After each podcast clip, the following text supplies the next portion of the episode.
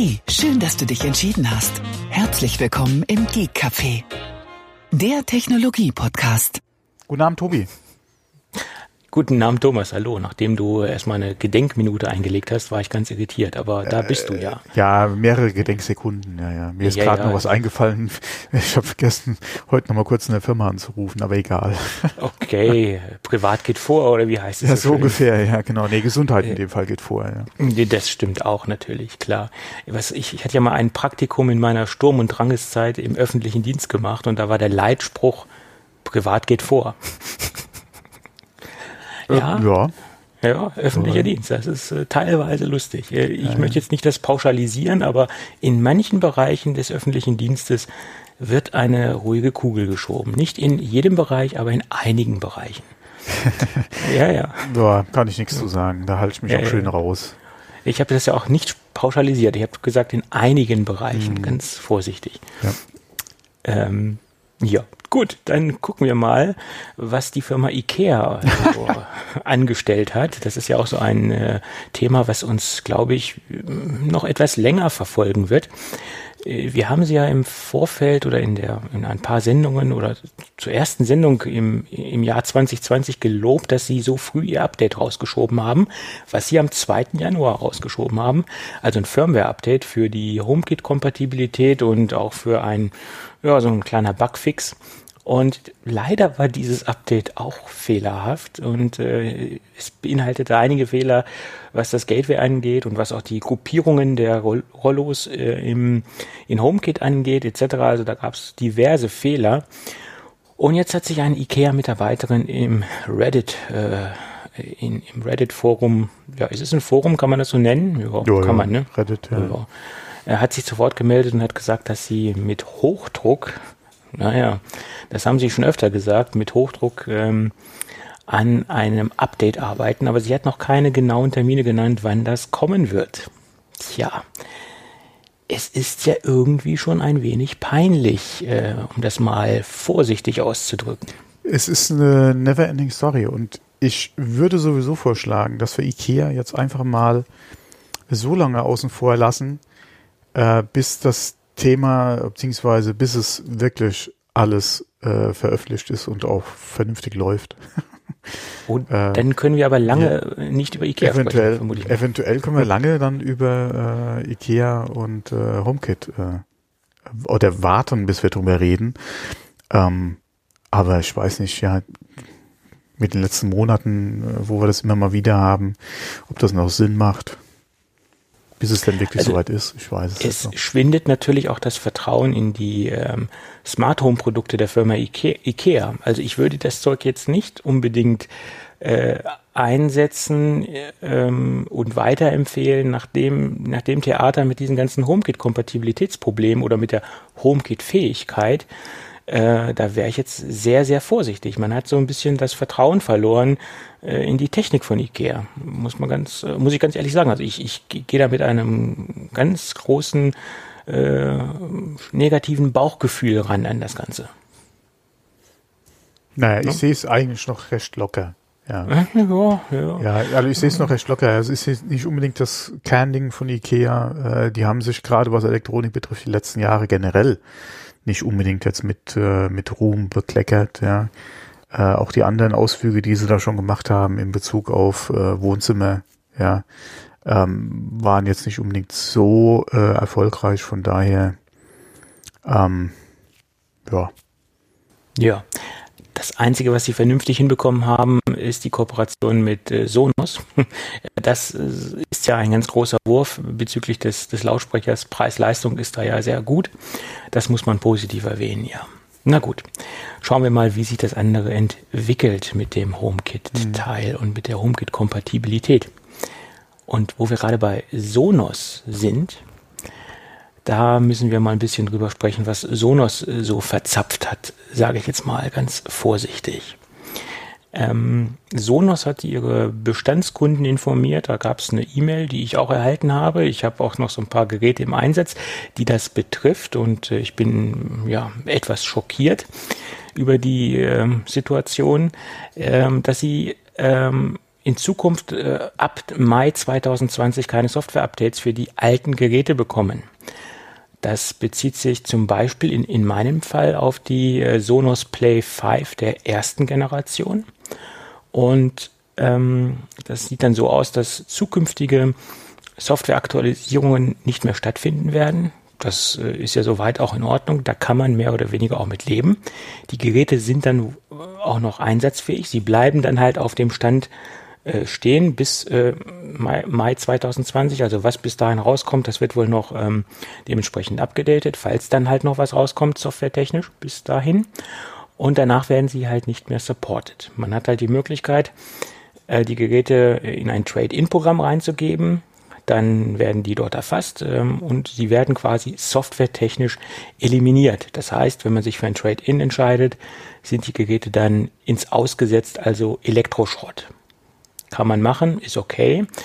Ähm, da kann man auch drüber diskutieren, ob das sinnvoll ist oder nicht. Generell funktionierende Hardware dann im Endeffekt tot zu schreiben oder äh, dementsprechend softwaretechnisch ins Auszusetzen, da kann man drüber diskutieren.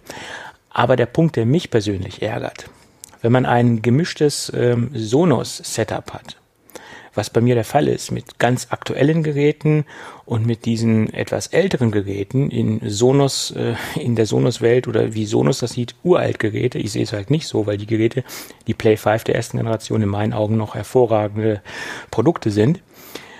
Ist es so, dass dann auch in diesem gemischten Umfeld die neuen Geräte auch nicht mehr abgedatet werden. Das heißt, wenn ich ja eine gemischte Infrastruktur habe, alte Geräte, neue Geräte und ich möchte, ich habe mich dafür entschieden, die alten Geräte weiter zu betreiben, laufen meine neuen Geräte auch nicht auf dem neuen Stand. Und das ähm, finde ich sehr, sehr, sehr schade. Bist du noch da, Thomas? Ich bin noch da. Ich bin gerade am, am überlegen, was, was man dazu sagen soll. Die, die, die Problematik, die du hast bei so einem gemischten System, ist einfach, wenn du ein Software-Update oder wenn du Geräte hast, die noch Software-Updates bekommen, die durch so ein Software-Update dann eventuell inkompatibel werden mit den Altgeräten. Und du kannst die zum Beispiel nicht mehr für Multiraum nutzen, fällt ja eigentlich einer der, der Nutzungsfaktoren, den du ja vielleicht hast. Nicht jeder muss Multiraum machen, aber es ist ja ein Feature, was sich da durchaus anbietet ähm, bei Sonos dann kannst du natürlich auch sagen, äh, das Software-Update hat mir äh, meine Installation zu Hause kaputt gemacht. Also jetzt oder oder das oder ich kann es nicht mehr so nutzen, wie ich es gerne würde. Ähm, und das ist natürlich ein Ding, wo Sonos dann sagt, okay, dann äh, können wir gar keine Softwares mehr ausliefern ähm, oder aber machen Hardware-Upgrade. Ähm, kann ich da auch verstehen. Es ist natürlich zwar dann doof für den Nutzer, weil er quasi auf dem letzten Level stehen bleibt. Es ist halt die Frage, was verliert man oder was verliert man an Funktionen, die über Updates in Zukunft dann kommen? Ja, und kann man das halt eventuell verschmerzen oder auch nicht? Ähm, die Frage ist halt wirklich, wie sieht die Roadmap aus? Ja, was kommt da hinten dran noch? Ähm, ich habe da, da keinen Einblick bei Sonos, weil ich auch selbst keine Geräte habe.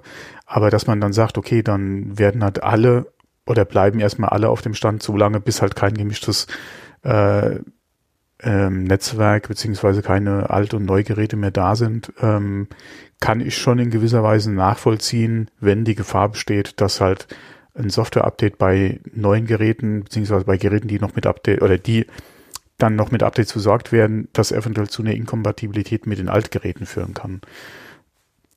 Kann man, glaube ich, verstehen, ja, inwieweit das äh, oder was da technisch äh, das Problem ist, ja, muss Sonos ja. dann erklären. Ähm, aber wie alt sind denn eigentlich die ersten Sonos 5? Das, das kann ich jetzt nicht sagen, aber es kann sein, dass die schon auf die ähm, zehn Jahre mittlerweile zugehen, die Geräte. Ja.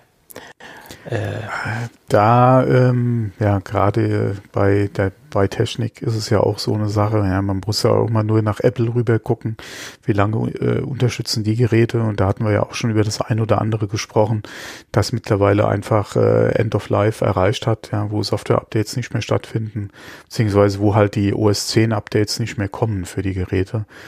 Und ähm, da muss man sagen, okay, so ein Lautsprecher ist mittlerweile auch, auch ein Computer. ähm, ja, ist halt nicht mehr wie früher, ja. Ja, aber man hätte Möglichkeiten finden können, die in irgendeiner Form äh, noch weiter betreiben zu können. Äh, auch, dass man jetzt zum Beispiel ein gemischtes Setup hat. Man hätte sagen können, okay, du gruppierst deine beiden alten Lautsprecher in eine Gruppe und in dieser Gruppe gibt's nur äh, bis zum Stand Mai 2020 deine Softwarefunktion. Alle anderen Lautsprecher sind, befinden sich in einer anderen Gruppierung und in dieser Gruppierung hast du dann die neuen Features drin und diese Gruppe oder diese Lautsprecher werden auf den neuesten Stand abgedatet. Das hätte man irgendwie lösen können, wenn man wollte. Äh, und es ist, ich meine, Sonos baut Produkte, die sehr, sehr langlebig sind, die nach wie vor, ich meine, es ist ein Lautsprecher. Und warum soll man denn halt einen Lautsprecher, der gut klingt und noch funktioniert, nach zehn Jahren entsorgen?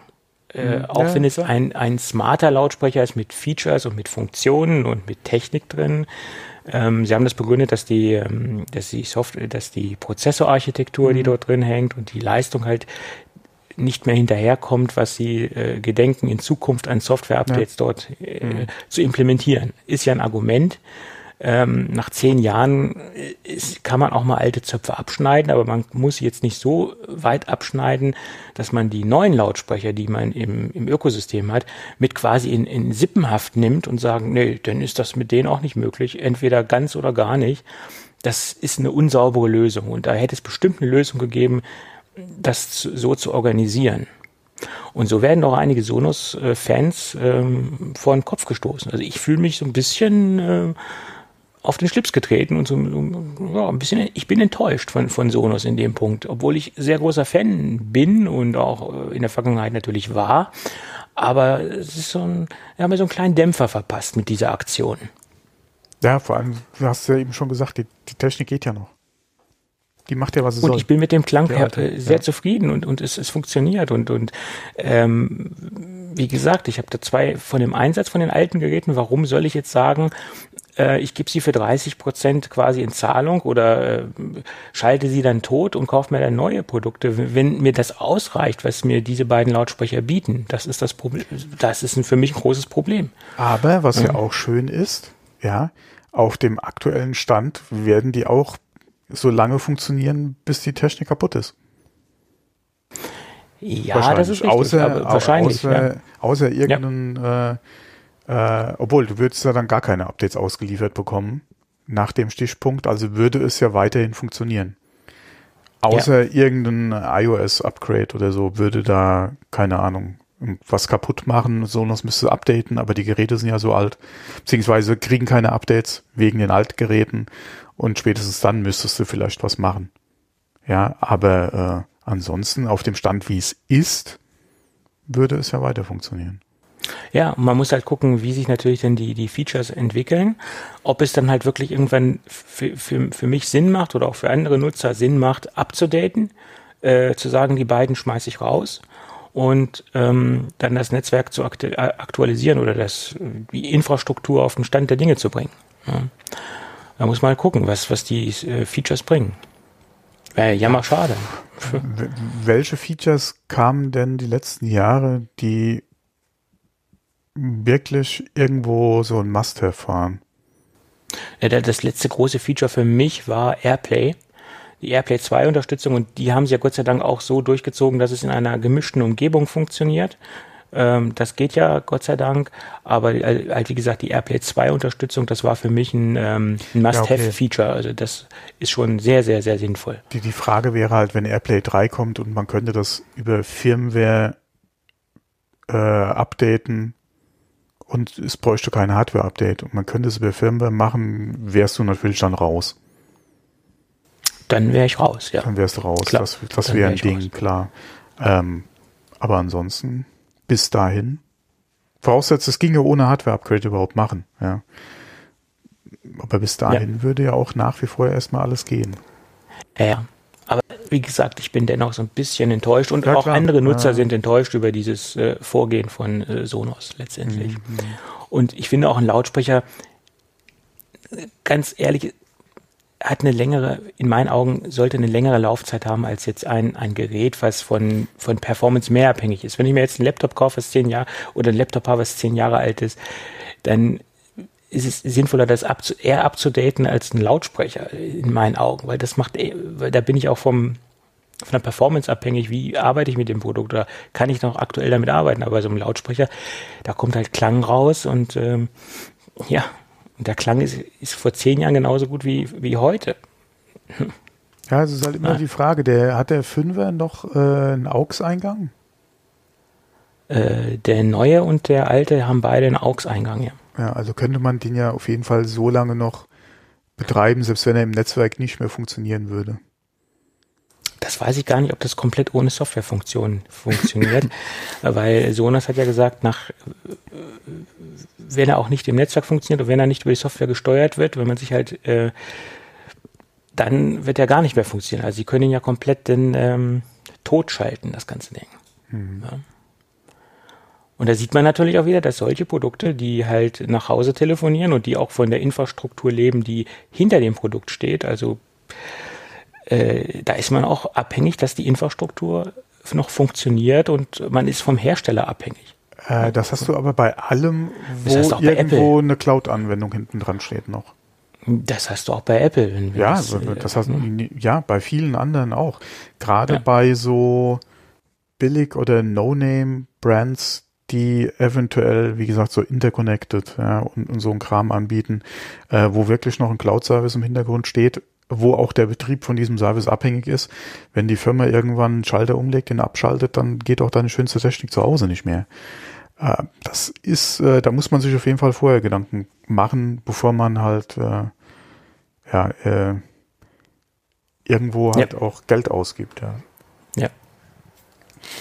Alles, was naja. irgendwo eine Cloud hinten dran hat, ähm, muss man sich zweimal überlegen. Genau. Aber man kommt ja heute in vielen Dingen nicht mehr drum herum. Das ist ja das Problem. Ne? Ja. Das ist ähm, leider so. Gut. Tja, dann lass uns doch mal zu den nächsten beiden Themen kommen. Die Firma Rittersport ist ja sicherlich ein Begriff, ne? Mhm. Okay. Und die sind jetzt schon seit mehreren Jahren daran, eine neue Verpackung, also jetzt nicht vom Design, sondern vom Material her, zu entwickeln. Und sie arbeiten an einer speziellen Papierverpackung.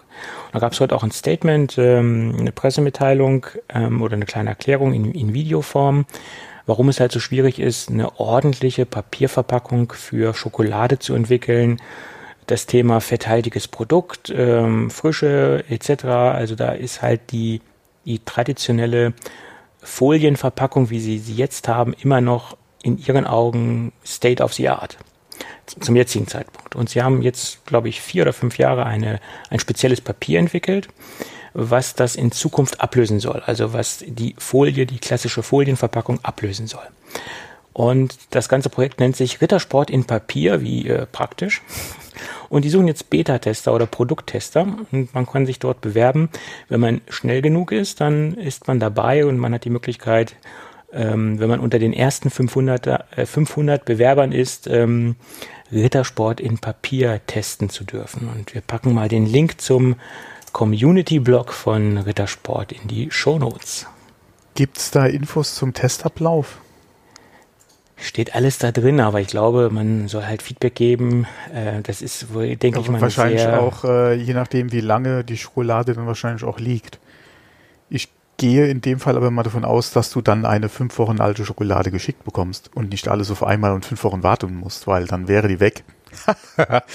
nee, ich weiß es oh, nicht. Könnt ihr bitte, bitte nochmal Testmuster schicken? Ich habe die schon alle aufgefuttert. Also ich denke mal, das Problem der Haltbarkeit, das konnten die ganz gut selbst testen. Ich denke, nee, äh, nee, die Frage, so ja, die Frage ist ja nicht Haltbarkeit alleine, sondern ja auch, wie entwickelt sich der Geschmack für den Verbraucher?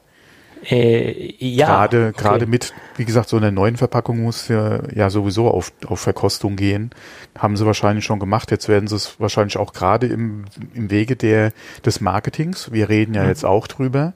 Ja, mhm. gerade im Wege oder im Zuge oder als komplementierende Maßnahme halt im Bereich Marketing machen sie jetzt die Aktion nochmal. Bringt Presse, bringt Berichterstattung, gerade im Zeichen äh, von Umwelt, ja, äh, Schutz, äh, gerade auch Plastik, ja, Folie, äh, Papier als, als äh, äh, nicht als günstige, als ähm, umweltgerechte Alternative zum Kunststoff, ja, wobei die Frage ist, wie recycelfähig äh, ist das Papier, was sie da jetzt haben. Da müssen wir sich mal einlesen. Finde ich sehr spannend, aber gerade im Lebensmittelbereich hast du so viele Auflagen auch, was den Kontakt mit dem Lebensmittel betrifft. Ähm, das ist nicht einfach da eine Alternative, gerade auch zu den äh, zugelassenen Kunststoffen äh, in dem Bereich äh, auf Papierbasis zu entwickeln. Da sind äh, viele äh, Verpackungshersteller dran, auch mit ihren Lieferanten im Papierbereich, da was zu machen. Das waren allerdings, so wie ich es kenne in den letzten Jahren, aber auch wieder ein Verbund. Ja, du hast da irgendwo noch eine, äh, noch ein oder das Papier als Träger oder als Außenmaterial und hast nach innen was anderes gehabt. Das wäre mal ganz interessant zu wissen, wie es jetzt da aussieht bei der Sport, ja, ob sie da wirklich eine rein papierbasierte Lösung jetzt haben. Ja, ähm, müsste ich, also werde ich, also mir war es jetzt neu, ich habe das jetzt so nicht mitbekommen. Ich werde mich da auf jeden Fall mal, denke ich, ein bisschen einlesen in das Ganze. Aber äh, ich bin da fest der Überzeugung, dass das mit äh, eine Marketingmaßnahme ist. Du gehst jetzt Natürlich mal über die Aktion an die Presse und sorgst ah, ja. da mal für für ein, ein bisschen, bisschen, Bewusstsein beim Verbraucher. Ein bisschen Marketing, ja. ein bisschen äh, Presse, Bass, sage ich jetzt mal. das ist ja auch gut so. Und Rittersport beherrscht das Marketing ja auch sehr gut. Also das, was sie marketingtechnisch betreiben und wie sie sich im, im Netz präsentieren mit ihren ganzen ähm, aktuellen äh, Schokoladendesigns, die natürlich teilweise auch nicht so umgesetzt werden, aber wie sie halt auf Instagram sich präsentieren und auch ak aktuelles Zeitgeschehen in ihren Schokoladendesigns mit aufnehmen und das verbreiten in, in ihren, wenn sie ihre Covers da raushauen oder die Schokoladencovers raushauen, die, die wissen schon, wie man interessantes Marketing betreibt und ähm, dieses, dieses Frontdesign von der Rittersportverpackung ist ja ikonisch, sage ich jetzt mal. Die sieht ja schon seit Jahrzehnten gleich aus. Da hat sich ja nicht viel verändert. Und ähm, das mit dieser Papiergeschichte ist natürlich auch eine Zeitgeistgeschichte, umweltfreundliche Verpackungen und äh, das wird gut aufgenommen, das Thema. Und ähm, somit auch ein Marketinginstrument, klar. Warum nicht? Ja, es ist halt die Frage, ähm, inwieweit kann die Verpackung zum Beispiel auch in Papiermüll? Wie weit ist die recycelbar? Ja. Weil wenn man ja. mal überlegt, ein Papiertaschentuch äh, ist auch kein Papierabfall. Nach Benutzung ja. gehört das in den, äh, sag mal, in den äh, gelben Sack. Nee, nicht gelber Sack, sondern Hausmüll. Restmüll. Rest, Restmüll drin. Da, da ja. gehört das hin. Ja. Ähm, Gerade auch, weil ja in den letzten, oder was ist in den letzten Jahren, aber seit, es wurde ja lange darauf hingearbeitet, dass, es, dass sich ein Papiertaschentuch beim Schneuzen nicht auflöst. Ja. Beziehungsweise es auch relativ fest bleibt, ja. Genauso wie Küchenpapier, äh, äh, beziehungsweise, wie nennt sich das? Ähm, Krepp, Krepppapier, dieses, Haushalts, Haus, dieses Haushaltspapier ja. da, mhm. anstatt Handtüchern, ja genauso, ja, soll ja auch reißfest sein, auch wenn es nass ist, ja, soll ja äh, nicht irgendwie dir ja, äh, kaputt gehen. Das sind alles natürlich Sachen, die es einem im Recyclingablauf nicht einfach machen, ja, weil normalerweise soll sich die Zellulose, wenn sie mit Wasser in Kontakt kommt, ja auflösen, ja, damit die halt wieder zum Brei verarbeitet werden kann und dann in die Papierproduktion gehen kann. Und das hast du halt bei vielen Papiersorten oder nicht was heißt bei vielen, aber bei einigen Papiersorten oder je nach Anwendungsfall hast du einfach nicht diesen einfach zu recycelnden Ablauf hinten dran wieder. Und da wäre es halt, wie gesagt, bei der Verpackung, was jetzt Schokolade betrifft, wirklich sehr spannend zu wissen, haben die da irgendwo einen Durchbruch gehabt. Ja. Ähm, bin jetzt so ja. tief in der Materie, gerade im Papier nicht drin, weil ich ja hier eigentlich mit dem Kunststoff seit Jahren verheiratet bin. Aber es ist auf jeden Fall ein sehr interessantes Thema, gerade weil das ja auch wieder als Alternative zur Folie äh, ja auch bei unseren Kunden äh, durchaus ein Thema ist, ähm, weg äh, oder weniger Kunststoff halt in Zukunft äh, in der Verpackung zu haben. Ähm, von daher schon mal sehr interessantes Thema. Ja. Ja, und mir ist auch gerade eingefallen, dass äh, relativ zeitgleich, also es war ein paar Wochen vorher, wo die Neuigkeit rumging, dass die Firma Frosta, die mit den mhm, Fertiggerichten genau, ja. auch an Papierbeuteln ja. arbeitet. Da war das ja. Gleiche, was, was mir jetzt so aufgefallen ist. Genau, und die haben da auch ein Problem, was halt das Tiefkühlen betrifft, was den Kontakt mit Lebensmitteln betrifft. Ähm, das haben die noch nicht gelöst, ja. Da sind die auch noch mit ihren äh, Lieferanten dran. Mhm. Aber sie sind halt am entwickeln, da was auf den Markt zu bringen. Ja, ne? klar, weil die Und Leute oder so. der, der, Verbraucher will weniger Kunststoff. Und ja. ähm, wir haben uns die letzten Wochen auch hier privat sehr intensiv mit dem Thema beschäftigt, äh, wo wir mal wirklich beobachtet haben, wie viel Kunststoff wir denn wirklich wegwerfen im Prinzip. Ähm, der halt über Einmalverpackungen, ja, egal im Lebensmittelbereich oder äh, in anderen Bereichen halt anfällt. Und das ist schon einiges, ja, wo wir früher immer gesagt haben, guck mal beim Nachbarn, ja, die, die, die, die Säcke, die da rausstellt. Äh, klar, wir haben weniger Säcke, äh, Säcke, wir sind ja auch nur ein Zwei-Personen-Haushalt, aber selbst da, wenn du das dann mal anguckst, was da anfällt, ist schon äh, nicht ohne, ja. Da ginge auch noch durchaus weniger, ja. Und das, wie klar. gesagt, das über die ganze Bundesrepublik gerechnet. Ja, ja, wobei klar. der Trend ja eigentlich nach wie vor ein anderer ist, ja, es wird ja immer mehr. nach wie vor, ja, wird die Kunststoffmenge gerade im Lebensmittelbereich ja immer mehr. Ähm, von daher ist es, äh, ja, es ist auf jeden Fall ein Thema, ja.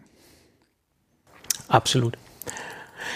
Und ich kann mich noch daran erinnern, ähm, wo zum Beispiel, mir fällt jetzt gerade die Marke Milka ein, die haben ja vor Jahren ihre Verpackung auch gewechselt. Die hatten früher äh, Staniolpapier und dann hatten sie Papier drumherum. Also es war so eine Zweierverpackung mhm. mit ihrer Schokolade. Und dann sind sie komplett auf Folie gegangen und haben halt das Ding nur einmal verpackt, nur halt in dieser Folie. Aber ganz früher war es auch Papier ich weiß nicht, warum sie von dem Thema weggegangen sind. Also warum sie, warum sie sich vom, naja, wahrscheinlich, weil Aluminium und ähm, Lebensmittel auch nicht so eine gute Kombination ist. Vielleicht sind sie deswegen weggegangen vom äh, Staniolpapier. Äh, äh, Produktionsabläufe und Geld. Ja. Du hast im Prinzip das Produkt, was direkt, oder was du nur einmal anpacken musst zum Verpacken. Mhm. Und es ist günstiger. Ah ja. Also unterm Strich geht es eigentlich nur ums Geld. Ja, wie die so sparen mit der Verpackung Geld. Plus, du ja. hast natürlich die Vorteile noch, ähm, die eventuell die Folie halt bietet, was den Bereich Hygiene, Lagerung, ja, etc. betrifft. Ähm, ja. Das ja, aber im Endeffekt sind es halt die Prozent, ja, die du halt nochmal sparen kannst äh, in der Verpackung. Ähm, plus nochmal das, was du halt wirklich auch machen kannst in Bezug auf äh, Produktpräsentation. Ähm, wenn du mal überlegst, wie früher eine Verpackung ausgesehen hat, wie farblich oder wie äh, optisch das mittlerweile auch mit der Verpackung gemacht werden kann. Wenn du mal überlegst, dass äh, auch wenn heute Flaschen, äh, wenn du da Plastiketiketten drauf hast oder so, ja, die, äh, Entschuldigung, was früher ja auch entweder eine Glasflasche war, wo du heute auch Kunststoff hast, was eine Papieretikette war, wo du heute auch Kunststoff hast. Ja, ja, obwohl es ja noch einige Hersteller gibt, die noch Glasflaschen anbieten, also noch parallel zur, zur PET-Flasche. Was aber auch wieder schwierig wird, gerade im ähm, Bereich äh, Softdrink.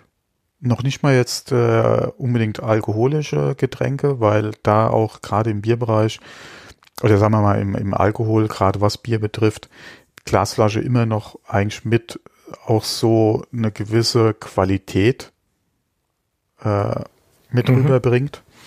Ja. Äh, eine Plastikflasche im Bierbereich, das ist genauso wie Schraubverschluss früher oder Plastikkorken ja, bei Weinflaschen oder Sektflaschen früher immer so äh, so dieses billig mhm. äh, Image hatte. Ähm, wobei das gerade im Weinbereich mit den Schraubverschlüssen da die letzten Jahre auch besser geworden ist. Aber ähm, wie gesagt, da in dem Getränkebereich ja, genauso Wasser, ja, auch noch ein recht hoher Anteil an Glasflaschen. Ähm, aber gerade im Softdrinkbereich, wo hast du da außer im Gastronomiebereich noch Glasflaschen? Stimmt, fällt mir jetzt auch nichts ein. Nee. Also wie gesagt, Mineralwasser gibt es sehr viele, die noch parallel ja. in äh, Flaschen anbieten. Mhm. Gerold Steiner zum Beispiel ist äh, noch, noch ein ganz großer Verfechter von, von Glasflaschen. Aber sonst fällt mir da auch nichts ein im Softdrinkbereich. Das stimmt, ja. das ist alles. Wobei, ähm, Wobei da aber auch wieder zu sehen ist, alles, was jetzt das Handling zum Endverbraucher betrifft, ist natürlich Kunststoffflaschen, alleine was das Gewicht betrifft, wesentlich einfacher zu handhaben als eine Glasflasche, äh, als, eine, als eine Kiste mit Glasflaschen. Ja. Ist, ein, ist ein Argument, ja. Ähm, was ich, wie gesagt, bei Glas oder beim was, bei, bei Wasser noch nicht so ja, wie gesagt, da ist der Trend noch ein bisschen anders oder noch nicht so stark wie jetzt bei Softdrinks.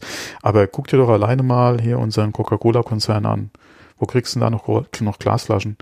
Das Und ähm, selbst da muss man mal gucken, der Trend geht da ganz klar hin zu den 1,5 Liter Flaschen. Ja, allerdings, was mir auffällt, äh, diese ganzen Hipster-Marken, ich sag jetzt mal Fritz Cola, Bionade, ja. mhm. die werden in diesen kleinen 0,33er sind das, glaube ich, da werden viele Glasflaschen noch angeboten. Bei Bionade ist es so, dass es, glaube ich, noch parallel existiert. Da gibt es Plastik- und Glasflaschen. Mhm. Ja. Aber das sind auch diese Hipster-Marken, Fritz Cola, Afri Cola, Club Cola, alles so diese, ja. diese, ähm, ich sag mal so diese kleinen Randgruppenerscheinungen, obwohl bei bei Afrikola. Hm, War Afrikola nicht jahrelang mal weg vom Markt und kam erst wieder? Ich glaube, die kamen wieder. Oder war das eine andere Cola? Irgendeine Cola. Oder war das entweder ja. Afrikola oder Bluna? Eins von beiden. Äh, ich ja. weiß es nicht, aber ich glaube, Afrikola kam wieder, ja. ja. Wobei, ich muss ja ehrlich sagen, mir schmecken, egal was für ein Getränk, schmeckt mir es aus der Flasche, oder aus der Glasflasche, nach wie vor besser ich bilde mir ein, da einen Unterschied schmecken zu können. Ja. Und mir schmeckt es da nach wie vor einfach besser, ja, wenn es aus der Flasche kommt, gerade wenn es eine frische Flasche ist. Ja, äh, oder die klar. Flasche zum ersten Mal aufmachst und da entsprechend die Kohlensäure auch in dem äh, Produkt noch drin ist. Und ich bilde mir ein, da einen Unterschied schmecken zu können zwischen Glas, PET oder auch Dose, ja. Ja. Aber wie gesagt, keine Ahnung das kann Einbildung sein, aber ich ja. meine, das ist auch so. Also ich empfinde das genauso. Gut, jetzt haben wir uns aber ganz lange an Verpackungen festgebissen. ja, Entschuldigung dafür, ja. Gut, äh, jetzt noch ganz kurz eine andere Sache, wo wir gerade bei Milka waren. Ähm, haben wir heute zwei Schokoladenthemen äh, Themen in der Sendung. Die lila Pause kommt wieder und das ist auch ein Kult-Schokoladenriegel, das sollte man gar nicht meinen. Äh, 1986 das erste Mal erschienen und 2007 aus den Regalen verschwunden. Und dieses ja. Jahr erlebt dieses Produkt einen äh, ein Comeback. Ja, die ich lila wusste, Pause. War, war hab, ging an mir total vorbei. Die gab es nicht mehr? Nein, 2007 okay. ging sie ah. äh, vom Markt. Aber nicht wie ähm, bei Reide oder so? Nee, nee, die ging komplett vom Markt. Das, ah, okay. das, das, die Ma oder das Branding oder die Sorte Lila Pause ging 2007 vom Markt.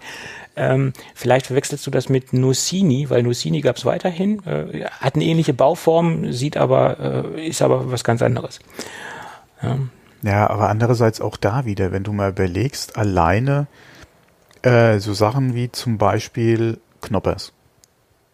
Knoppers hat sich in weiterentwickelt. in Gibt welchen Knoppers Riegel? Genau, in welchen Farben du Knoppers mittlerweile alles kriegst. Ja. Ähm, das war ja auch so ein Ding, boah, war das der, der böse, böse Nestle oder Mars-Konzern, äh, der damals äh, ja auch angefangen hat, äh, aus seinem Mars, nee, Mars, ja genau, Mars, äh, der da auch angefangen hat, okay, du hast deinen dein Maßriegel, ja, dann gab's das auf einmal, äh, oder irgendwann gab's das ja auch mal als Eis, oder gibt's ja als Eis. Äh, dann gab's das, glaube ich, auch als Brotaufstrich mal eine Zeit lang. Es gab äh, es sogar zu trinken als Drink. Genau, äh, als Drink. Das, ja. Boah, Freunde. Ja. Gab es das nicht sogar mal als Cerealien-Dings irgendwas? Oh, garantiert. Das weiß ich jetzt äh, nicht, aber es gab da, es gab ja auch diese ganzen Sachen, äh, Snickers, Bounty, das genau. gab es alles als Aufstrich, als ähm, Drink und äh, als Snickers, Eis ich natürlich schon sehr gelungen. Ja. ja, Snickers als Eis ist schon interessant, muss ich zugeben. Und dann gab es ja auch das Phänomen, dass sie genau dieses Branding oder diese, diese Namensgebung dann auch an McDonalds in ihre McFlurry, McFlurries mhm. verkauft haben. Da gab es ja dann das McFlurry Bounty und äh, oder Dime gab es auch als mhm. McFlurry, wo sie dann einfach klein gehäckseltes Dime da reingehauen haben. Äh, ja, also das hat sich dann auch lange gehalten, diese, dieses ganze Phänomen. Aber wo du gerade sagtest, äh, äh, Knoppers als Riegel, dann haben die anderen Hersteller nachgezogen. Jetzt gibt es auch mhm. Hanuta als, als Riegel. Ja. Also ist das, äh, die ziehen jetzt alle am gleichen Strang und machen jetzt ihre, ihre Knusperschnitten jetzt auch als Riegel. Ja. Aber okay, jetzt äh, genau. Und äh, wie die gesagt, schönsten äh, Pausen sind lila. Das war die, der Werbeslogan von äh, äh, von Milka 1987 und es kommt jetzt halt wieder. Mal mal gucken. Ja, wobei das für, ich denke mal für für äh, für die macht das schon Sinn, das zumindest mal auszutesten, äh, wie der Markt das aufnimmt. Äh, es sind so viele, äh, ja, in Anführungszeichen neue Sachen, ja, äh, beziehungsweise andere Formen von bestehenden Sachen auch jetzt die letzten Jahre auf den Markt gekommen. Warum sollte das nicht funktionieren können? es ist eine bekannte ja. Marke, äh, es ist ja. ein bekanntes Produkt, ja, also raus damit. Warum nicht? Ja, sehe ich genauso. Gut, dann lassen Sie jetzt aber wirklich mal aus dem Food-Bereich in den Technikbereich gehen, sonst wird das heute eine sehr oh, foodlastige... Technik für äh, Food? Ja, ja. Der Löwe, der brüllt wieder. Oder sagen wir mal so, ist das kleine Kätzchen, das fängt langsam an, sich zu entwickeln. Oder das äh, wird jetzt wieder aufgepäppelt. Das äh, um jetzt in, äh, um jetzt in äh, der Tieranalogie zu bleiben. In der kleinen Stadt Kronach äh, war ja die Firma Löwe zu Hause. Äh, und die hatten ja Insolvenz angemeldet. Ich kann jetzt gar nicht genau sagen, in welchem Jahr das war. Das, äh, ich glaube, das war, müsste 2018 gewesen sein oder 2017. Kann ich jetzt nicht ganz genau sagen.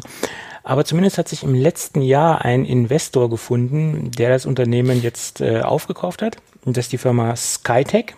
Und Skytech ist äh, aus Osteuropa, ein osteuropäisches Unternehmen, was im HiFi-TV-Bereich, Multimedia-Bereich einige Untermarken hat und sich ähm, äh, als Dachmarke ähm, präsentiert sozusagen und sie haben verschiedene andere Brandings noch im Portfolio und äh, unter anderem jetzt natürlich auch die Firma Löwe. Äh, sie haben in Kronach jetzt wieder begonnen, äh, neu zu starten. Sie haben jetzt 45 neue Mitarbeiter eingestellt haben wieder äh, neues Firmengelände mit 25.000 Quadratmeter angemietet äh, und sie starten jetzt wieder durch, werden jetzt ab April wieder bewährte Produkte, die noch äh, sozusagen bestehen, äh, weiter produzieren oder bestehende äh, Löwe-Produkte also aus der alten Serie oder aus, der, aus dem aktuellen Entwicklungsstand heraus noch weiter zu produzieren. Also einige davon werden aber auf der IFA 2020, also in diesem Jahr, neue Produkte zeigen aus der neuen Entwicklung, aus, aus dem neuen Management heraus. Ähm, und sie werden auch ganz neue Audioprodukte präsentieren, also eine komplett neue Audiosparte. Und das werden wir dann auf der IFA, auf der IFA 2020 sehen. Bin ich sehr gespannt. Und vor allen Dingen, wie sie es schaffen, Löwe, ich sag mal, auch wieder auf den, auf den Stand der Dinge bringen. Und ich hoffe mal, auch diese bekannte Qualität und auch dieses, dieses Premium-Produkt wird auch weiterhin von der Firma Skytech so fortgeführt. Und nicht, dass das jetzt einfach nur so ein Label wird, wie es früher bei Grundig, also wie es bei Grundig war. Da haben sie auch damals wirklich gute, hochwertige Produkte entwickelt und dann hat es ja irgendwer aufgekauft und dann wurde aus Grundig mehr oder weniger so ein, so ein Billig-Label. Und ich hoffe nicht, dass das mit Löwe auch passiert. Ja. Äh, ja, da müssen wir ein bisschen mehr über die Firma wissen. Ja, ja die halten ja. sich auch so ein bisschen bedeckt, was, äh, was Skytech nun so richtig ist. Oder ich habe auch nicht so viel darüber rausgefunden. Ich hatte ja schon die Befürchtung gehabt, dass, wie gesagt, äh, quasi nur der Name gekauft wurde und dann irgendwie auf eine Produktreihe dann der Name geklebt wird. Ähm, ja. Dass sie natürlich vor Ort äh, da weiterhin oder jetzt die Produktion wieder aufnehmen wollen, ist ja schon mal sehr schön. Ähm, man muss wirklich mal gucken, was da jetzt kommt. Ja. Ja, ich meine, es ist ein positives Zeichen, dass sie die Produktions- und äh, Entwicklungs- ähm, der Entwicklungsabteilung wohl in Kronach lassen wollen oder einen Großteil dessen in Kronach lassen wollen und ähm, äh, da weiter produzieren wollen. Zum, zum, jetzigen Zeitpunkt sieht das jedenfalls so aus. Es kann natürlich auch sein, dass sie das ähm, in verschiedene äh, Produktionsstätten auslagern, das, das weiß man nicht, aber 45 äh, Leute, die eingestellt sind, das ist natürlich äh, auch nicht viel, aber äh, mal sehen, was jetzt weiterhin passiert. Schauen wir mhm. mal. Ich bin sehr gespannt. Mhm. Ist auf jeden Fall ein, ein Label, was man ähm, am Leben halten sollte. Und das, das, das ist auch ganz gut, dass das so passiert. Finde ich. Ja. Gut. Äh, schauen wir mal. Gut, und eine, jetzt kommen wir zu den Apple-Themen und eine Seite, die hoffentlich auch lange am Leben bleibt. Ich muss mal gucken, ob das noch, ob die noch lebt. Das ist das Apple Archive Org. Ah, sie existiert noch. Ich habe gerade mal drauf geguckt.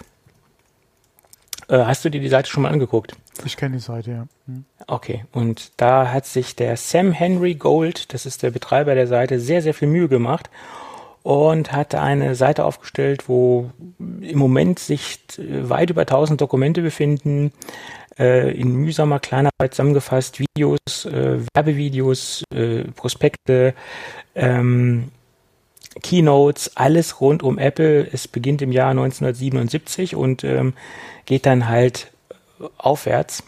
Auch die Suchfunktion ist äh, extrem gut gelungen. Also es ist ein, eine wahre Fundgrube an, ähm, an, an Apple-Dokumenten, äh, Unterlagen, ähm, tja, historischen Ereignissen ähm, für alle diejenigen, die sich dafür interessieren und auch so ein bisschen in der in der Geschichte von Apple unterwegs sein wollen, die sollten sich unbedingt applearchive.org anschauen äh, und vielleicht sollte man sich von einigen Dingen ein Backup machen. Ich glaube, Apple könnte vielleicht was dagegen haben. Ich, ich weiß es nicht. Also ich, ich habe so ein, so ein Bauchgefühl, dass Apple das Meinst nicht so prickelnd findet. Ja, mal gucken, wenn die Anwälte dort anklopfen.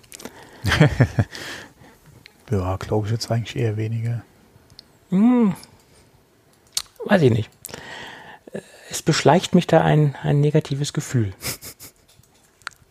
Schauen ja, wir mal. Hoffen wir mal, dass das Gefühl dich trübt. Ja, ich, ich hoffe es auch. Ich habe von einigen Dingen schon ein Backup gezogen, speziell von einigen Videos. Äh, da habe mir so mein eigenes ähm, Archiv aufgemacht. Gut, dann kommen wir zur, der, zur Kategorie Smart Home zurück. Da waren wir vorhin ja schon, aber lass uns mal zurückkehren.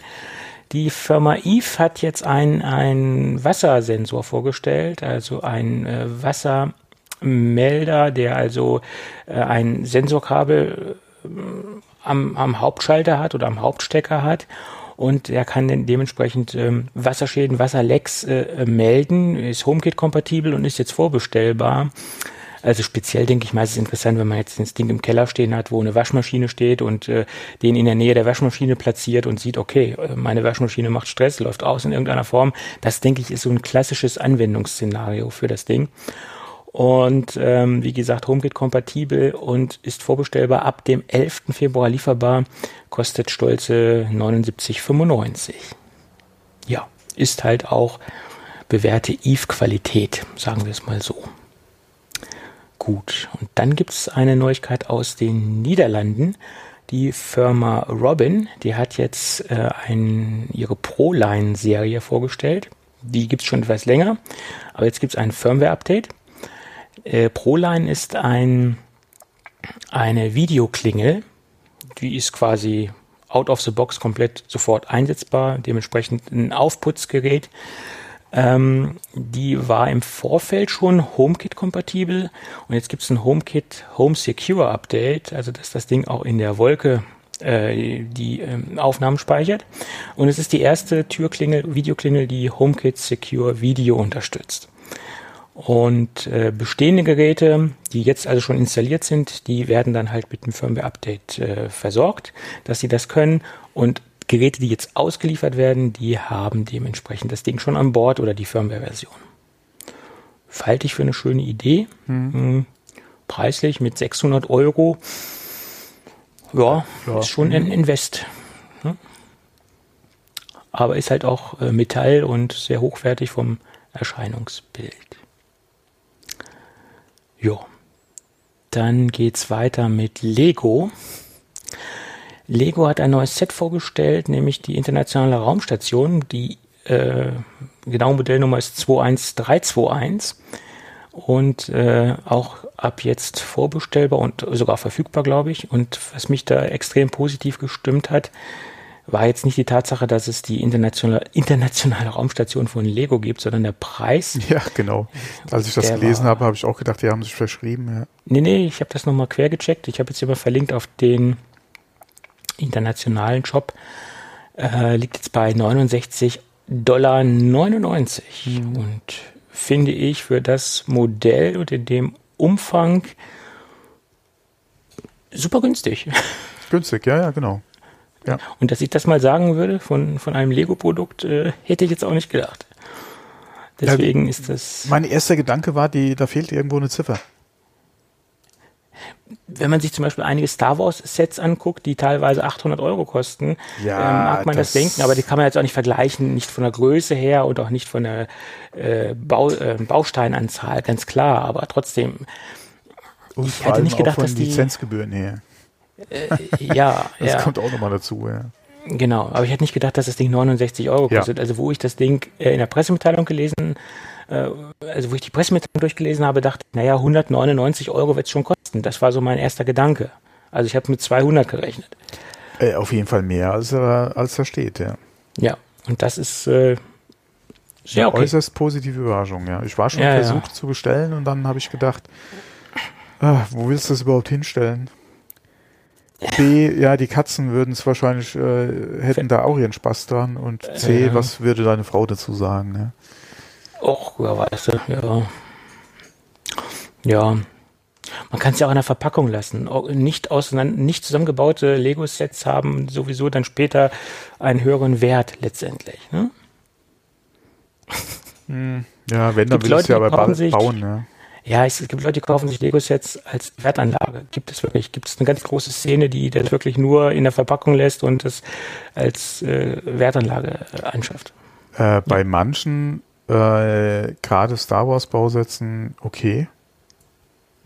Bei der ISS jetzt. Hm. Na, generell bei einigen Lego-Produkten ist es der Fall. Man, man mag es kaum glauben. Also ähm, da gibt es Preissituationen. Ähm, äh, bei simplen Lego City-Produkten speziell auch diese Eisenbahngeschichte, äh, weil die werden ja immer wieder erneuert und verändert, da steigen die Preise von Jahr zu Jahr, je älter das Eisenbahnset ist. Das ist der Wahnsinn. Also ich habe das letztens beobachtet, wo ich mich da so ein bisschen umgeschaut habe, was da, was sich da bewegt, das ist der Wahnsinn.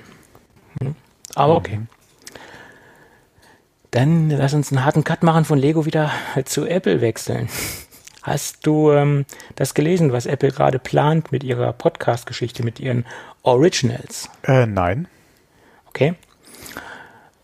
Sie planen noch zusätzlich zu, ihrer, zu ihren TV-Serien begleitende Podcasts zu produzieren. Also so nach dem Motto Behind, behind the Scenes, äh, Interviews mit den Schauspielern, äh, mit dem Kameramann, mit dem Regisseur etc. Und das dann zusätzlich zu ihren Serien auszuliefern. Ich sage jetzt mal Morning Show bietet sich da ja an, dass man da nochmal einen Podcast zu produziert, parallel zu der, zu der Serie.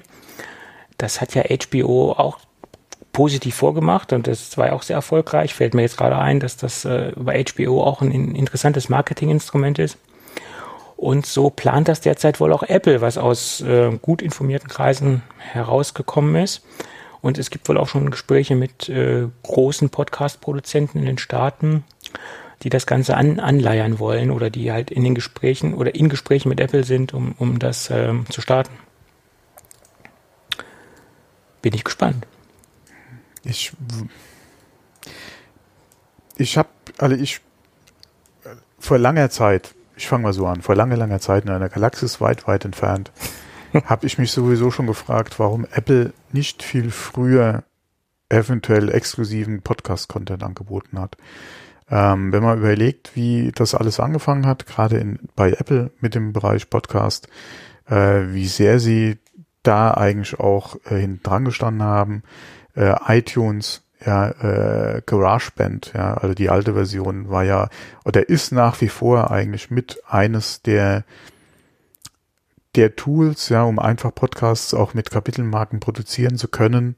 Ja, von daher, wie gesagt, frage ich mich eigentlich schon seit längerem, warum Apple nicht äh, den Weg geht und äh, iTunes exklusiven Podcast-Inhalt anbietet. Ähm, Gerade nachdem Spotify, äh, Amazon und wie heißt der andere Bude, äh, da äh, ja. Audible, nee, Audible ist ja Amazon, ne? Äh, Deezer zum Beispiel, Deezer macht's ja, ja auch. Die ja auch äh, wirklich äh, äh, eigenen Content äh, produzieren, beziehungsweise sich Formate eingekauft haben. Ähm, wo übrigens in einem äh, der letzten Podcasts von, äh, sag mal, Ach, jetzt habe ich den. Siehste, jetzt ist mir der Titel entfallen. Der Herr Melzer. Äh, Fiete Gastro. Fiete Gastro, genau. Nachdem ja. da ja auch das Thema oder, oder dieses Thema kurz aufkam, nicht lange breit getreten wurde, aber auch mal kurz aufkam, warum äh, oder es wäre doch eine Möglichkeit, ja, und möchte die jemand nicht exklusiv einkaufen, bla bla bla. Ähm, wie gesagt, ich frage mich das schon länger gerade mit iTunes, äh, auch was, was eventuell Bezahlmodelle betrifft, ja, wenn sie es äh, zum Beispiel pro Podcast hätten machen wollen, ähm, wäre ja das Backend alles schon da. Ja, da hätte man schon was machen können. Ähm, von daher denke ich, ähm, haben sie es ein bisschen verschlafen. Ähm, ich wüsste auch gerne, ob sie selbst auf die Idee kamen oder ob der ein oder andere gerade große Anbieter, ja, beziehungsweise äh, Produzent von Podcasts in Staaten da nicht vielleicht mal angeklopft hat und äh, das Thema da angesprochen hat, könnte ich mir auch durchaus vorstellen. Ähm, mal gucken, was bei rauskommt. Ähm, könnte sich in oder würde sich in, in, in Apple Music eigentlich auch anbieten, dass man da dann, wie gesagt, einfach eine Sektion mit äh, eigenen Podcasts halt noch, äh, noch anbietet. Ähm, die Frage ist, welche Formate, ja. Ja, im Moment sieht es halt so aus, dass es zurzeit darum geht, das begleitend zu ihren TV-Serien anzubieten und das als Marketinginstrument zu benutzen. Das liegt ja, ja auf der Hand, ja, dass man das so macht. Ja, aber das, damit werden sie nicht viel Erfolg haben können. Ja, es ist ja bei einigen Anstalten, ich sag mal, eben sagte ich HBO, das ist jetzt so das, was mir spontan anfällt, ein erfolgreiches Instrument. Aber ähm, ich sag mal so, unter Originals verstehe ich ein bisschen was anderes. Äh, in meinen Augen äh, hören da noch andere Sachen dazu. Ähm, aber vielleicht ist es erstmal ein Testballon, wie es ankommt und, und was man daraus machen kann. Ja, muss man halt sehen. Klar, exklusiver Content, äh, gerade wenn man in-house über eigene Formate hat, wo man äh, nicht zusätzlich nochmal äh, Geld ausgeben muss, um sich ein Format einzukaufen, sondern es wirklich nur um die Zweitverwertung eventuell geht oder aber um eine zusätzliche äh, äh um zusätzliche Inhalte passend zur äh, Fernsehserie zum Beispiel noch zu transportieren. Okay, ja, das ist eine Sache, die kann man in-house äh, machen. Äh, da muss man, bezahlt man die Produktion, ja, die Leute, die halt das dann machen, okay, ja, ist relativ günstig auch zu machen. Im Prinzip eine, eine, eine Zweit- oder eine Parallelverwertung dazu, okay. Ähm, aber ja, die, die Problematik, die du da hast, wer wird sich dafür interessieren, zum Großteil Leute, die dann wahrscheinlich eh schon das Abo haben, um die Serie gucken zu können. Ja, die dann noch weiter Infos dazu haben wollen oder ergänzende Infos oder aber aus dem Universum äh, heraus, ja, nochmal Infos äh, oder, oder ein neues oder ein anderes Format zu bekommen. Eventuell den einen oder anderen Hörer, der sich vielleicht verspricht, äh, über den Podcast, den er vielleicht auch kostenlos bekommen kann, ja, über Apple Music, ähm, sich zu informieren, ob eventuell, wie gesagt, die Fernsehserie was für ihn wäre und der vielleicht da nochmal Geld ausgibt. Aber so viel kann ich mir da nicht vorstellen. Also was, die müssten, wenn dann schon Podcast, oder Original-Podcast-Formate haben, ähm, mit, mit Content, der am besten oder im besten Fall schon äh, sich sein Publikum erarbeitet hat. Ähm, und da auch wirklich dann ein reines Podcast-Format, ja, und nicht irgendwie so eine Zweit-, Drittverwertung oder sowas, ja.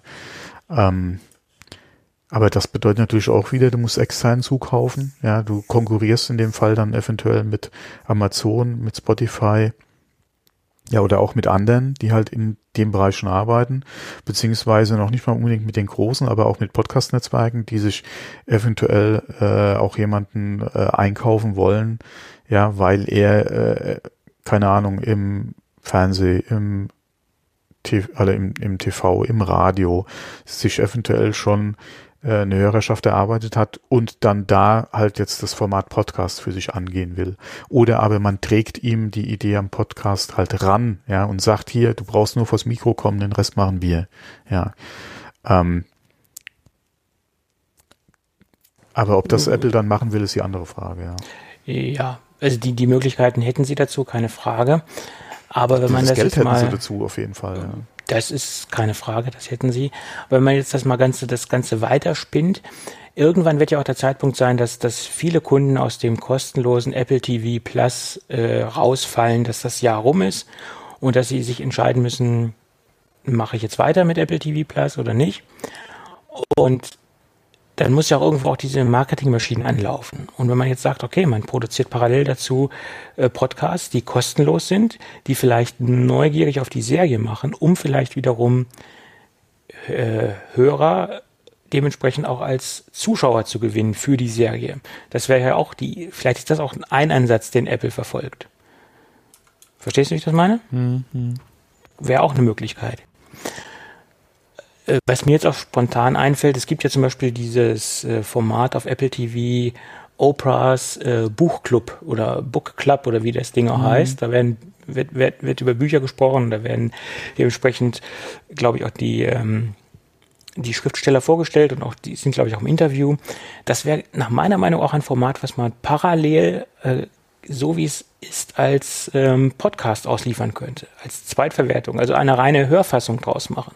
Vielleicht gibt es da auch parallele Formate, die man sowohl als Podcast ausliefern kann, auch als auch als Videoformat, dass man da sozusagen ähm, zwei Distributionswege hat oder zwei Darreichungsformen hat. Mhm. Denkbar. Naja. Ähm, ich finde, es ist auch viel zu spät für Apple, wie du es schon sagtest, in diesen Markt einzusteigen. Das hätten sie viel hm. früher machen nee, müssen. Da zu spät, vollkommen, nee, zu spät, nee, zu spät nicht. Ich, ich frage mich halt, warum nicht schon früher? Ja, ja sie, ich meine, definitiv. Apple ist das äh, Unternehmen, was iTunes äh, auf den Markt gebracht hat und was das Podcasting quasi oder ein, ein was, ein Treibkeil der, der Podcast-Geschichte war und ist. Ähm, was, und da hätten sie eigentlich früher mit anfangen müssen. Was eigentlich der erste zentrale Dienst war, der Podcasts angeboten hat, der die eine, eine, eine Plattform, eine angeboten hat, ja, deine Podcasts, deinen eigenen Podcast kostenlos äh, zu vertreiben, beziehungsweise äh, den RSS-Feed dazu. Ja, du hast ja dein eigenes Hosting gemacht, aber du hast auf jeden Fall quasi äh, dein Telefonbuch gehabt, dein, deinen Katalog für Podcasts gehabt. Mhm. Ähm, sie sind nach wie vor, gerade was Charts betrifft oder was überhaupt generell Angebote betrifft, mit eins der Verzeichnisse, ja, was ja auch von vielen Podcast-Playern als ähm, als äh, ja als Katalog quasi genutzt wird zusätzlich zu anderen halt noch, aber es ist nach wie vor mittlerweile oder nach wie vor eigentlich noch die Anlaufstelle. Ähm, das ist auch gerade die iTunes-Platzierung ist nach wie vor, vor allem im US-Bereich, auch mit ein Ding, äh, wenn es darum geht, halt äh, in Bezug auf Erfolg, Reichweite, Platzierung von Werbung und wie viel kann ich dafür nehmen sind die auch immer noch mit dabei, wenn es da um Metriken geht, ja. Ja. Ähm, und äh, wie gesagt, iTunes Charts äh, mit eine der Charts überhaupt. Ja, von daher, warum da noch nichts an, an äh, Original-Content drin ist ähm, oder, oder noch kein exklusiver, sagen wir mal, kein exklusiver Content da ist. Ähm, ich denke mal, es widersprach auch so ein bisschen der Auffassung, von Podcasts bei Apple. Ähm, ich glaube, lange, lange Zeit waren sie der Meinung, wir haben hier zwar mit iTunes die Anlaufstelle, um Podcasts zu konsumieren, äh, um unseren Kunden halt, äh, wie gesagt, das äh, zentral anbieten zu können, ja, und auf ihre Geräte, wo sie es gerne hören wollen, halt ausliefern, sei es am Mac, sei es auf dem iPhone oder auf dem iPad oder aber äh, auch auf anderen Geräten, ja, die halt äh, auf das Verzeichnis zugreifen oder auf den RSS-Vertrieb äh, halt zugreifen können. Ähm, wie das im Hintergrund ist, ja, äh, oder wo es gehostet wird, ist uns halt vollkommen Banane. Äh, die Leute müssen es auch nicht unbedingt mit iTunes, sondern können auch direkt zum Anbieter gehen, äh, können es da hören, aber sie haben es vielleicht bei uns gefunden. Ähm, ich denke, die wollten da keinen, ja, äh, im Englischen ist es der Walled Garden, ja, die wollten da halt äh, nicht irgendwie, ähm, oder die wollten es halt offen halten. Ähm, auch das, was ja viele deutsche Podcaster halt auch propagieren, ja, äh, die ja gerade äh, in Bezug auf Exklusivität da ja gerne von Teufelswerk sprechen, ja, ähm, wollte es Apple, glaube ich, offen halten. Deswegen kann ich mir vorstellen, warum sie es bis jetzt noch nicht angegangen sind, auch gerade was jetzt Monetarisierungshilfe eventuell für Podcasts betrifft, ähm, weil du gerade über die über das äh, Anbieten von Abrechnungsmöglichkeiten über iTunes du ja da auch wieder quasi eine Abhängigkeit äh, schaffst, ja, wo, wenn jemand nur einen Podcast oder einen speziellen Inhalt anbieten will gegen Bezahlung, ja dann quasi iTunes exklusiv wäre weil äh, das Bezahlsystem dann halt über iTunes wäre. Es ist ja nichts Offenes wie zum Beispiel was selbst gehostet ist und du machst da deine Zahlen mit PayPal zum Beispiel, sondern das wäre dann über iTunes, weil es halt so einfach ist und damit wäre es ja im Prinzip schon exklusiv, weil wer kann über iTunes abrechnen? Ja, im Prinzip Apple und das war's. Ja. Ähm, von daher, wie gesagt, kann ich mir schon vorstellen, warum sie es bis jetzt noch nicht gemacht haben. Aber ja, gerade auch, was halt so erfolgreiche Formate betrifft, gerade halt auch wieder im US-amerikanischen Raum, ja, ähm, kommen sie vielleicht nicht drum herum und deswegen halt dann jetzt auch die Gerüchte beziehungsweise vielleicht wirklich die Gespräche im Hintergrund. Man muss halt mal gucken, was kommt, ja, weil du, wie gesagt, ich denke mit eigenem exklusiven Inhalten, das wird nicht so viel bringen, wenn sie wirklich auf Originalität und Exklusivität setzen wollen, dann brauchen sie gerade in den Staaten sowas wie zum Beispiel die Morning Show, äh, Joe Rogan Experience zum Beispiel, äh, oder auch, äh, wie hießen dann die ganzen anderen Serien, äh, diese diese Real Crime äh, Podcast äh, Serien, die da ja vor Serial war das nicht auch? Real genau Crime? sowas, ja. Mhm. Das ist ja durch die Decke gegangen. Da gibt's ja keine Ahnung, die zweite oder dritte Staffel mittlerweile. Ähm, das sind halt so Sachen, die müsstest du eigentlich exklusiv mit reinholen. Ja, da klar. ist halt, da ist halt immer die Frage, wie lohnt sich das halt in Bezug auf Hörer für jemanden, der halt exklusiv zu dir kommen würde? Geld mal außen vor, ja, ähm, die werden auf jeden Fall ihre Einnahmen generieren können, weil Apple muss ja dann quasi auch dafür oder Geld halt in die Hand nehmen, um halt die Leute dann exklusiv reinzuholen. Aber wie, ex, wie entwickeln sich dann äh, auch die Hörerzahlen? Ja, das ist ja die Frage. Das stimmt. Ja, man muss es halt beobachten und äh, schauen, was draus wird und äh, wie, wie, wie sie es aufziehen, ganz klar.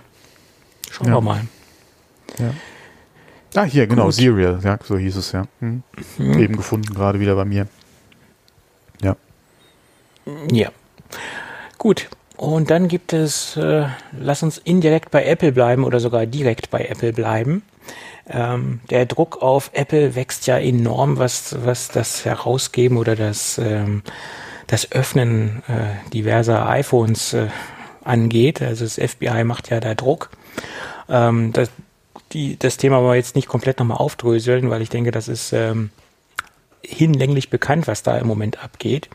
Aber ein New Yorker äh, Staatsanwalt, der geht eigene Wege und hat dementsprechend eine Cybercrime, Cybercrime Unit gegründet und hat so ein bisschen Geld in die Hand genommen, nämlich 10 Millionen US-Dollar und hat ein, die, eine besagte Cybercrime Unit gegründet, die sich spezialisiert in erster Linie oder die sich darauf spezialisiert hat, in erster Linie iPhones oder iPads äh, oder generell iOS-Devices äh, zu öffnen.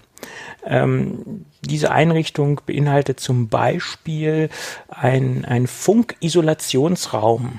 Dort werden erstmal die Geräte gelagert äh, dass es halt auch nicht die Möglichkeit gibt, äh, von außen irgendwelche Prozesse anzustoßen, um mhm. die Geräte zu löschen, also dass sie komplett isoliert sind und keinen Kontakt mehr mit der Außenwelt haben. So ein Isolationsraum ist jetzt kein Hexenwerk, dafür muss man jetzt nicht unbedingt 10 Millionen ausgeben. Aber es befindet sich in diesem Raum oder in dieser Einheit oder in diesem Gebäude, wie, wo auch immer das Ganze sein mag, ein Supercomputer, der 26 Millionen Passwörter in der Sekunde äh, durchlaufen lassen kann. Also da ist schon einiges am Start, an Rechenpower äh, am Start. Und dann gab es noch eine nicht äh, detaillierte Aussage, die typisch amerikanisch war. Und es gibt dann noch eine unglaubliche Hardware. Äh, was immer das auch sein mag, diese unglaubliche Hardware, die sich dort befindet. Und die soll es angeblich ermöglichen, äh, iOS-Devices zu öffnen und äh, zu schauen, was da halt äh, möglich ist. Und dann gibt es noch eine, einen speziellen Roboter, der auch die iPhones so auseinandernehmen kann, dass man speziell an die Speichereinheit kommt und diese Speichereinheit ähm, gelöst vom, vom Logic Board so entnehmen kann, dass, dass das System nicht feststellen kann, was da jetzt letztendlich passiert und in einem dezentralen, in einer dezentralen Einheit diese Speichereinheit auslesen kann. Also die haben da schon einiges in die Hand genommen und wollen sich jetzt von dieser ganzen Geschichte so ein bisschen ablösen und wollen das jetzt selbst in die Hand nehmen. Ähm, und sie bieten auch für andere US-amerikanische Behörden äh, die Möglichkeit, ihre iOS-Devices äh, dort abzugeben. Und sie leisten auch Behördenhilfe oder ja, wie man es so auch nennen mag. Mhm. Würde mich mal interessieren, was sie intern da an Kosten abrechnen. Und ob es nicht mhm. günstiger ist, äh, wenn du als äh, Behörde, die keinen direkten Zugriff darauf hat, sondern da um Hilfe beten müsstest, die ja garantiert eine Rechnung intern dafür geschrieben bekommen, ja, ja. weil 10 Millionen wollen ja auch wieder irgendwo reingeholt werden. Ähm, ja. Ob es da nicht günstiger wäre, du würdest zum Beispiel so zu einem Anbieter gehen wie Graykey, die ja angeblich alle selbst bestätigt nicht, aber die angeblich laut FBI ja die aktuelle iOS Geräte und äh, iOS-Version äh, auch öffnen können.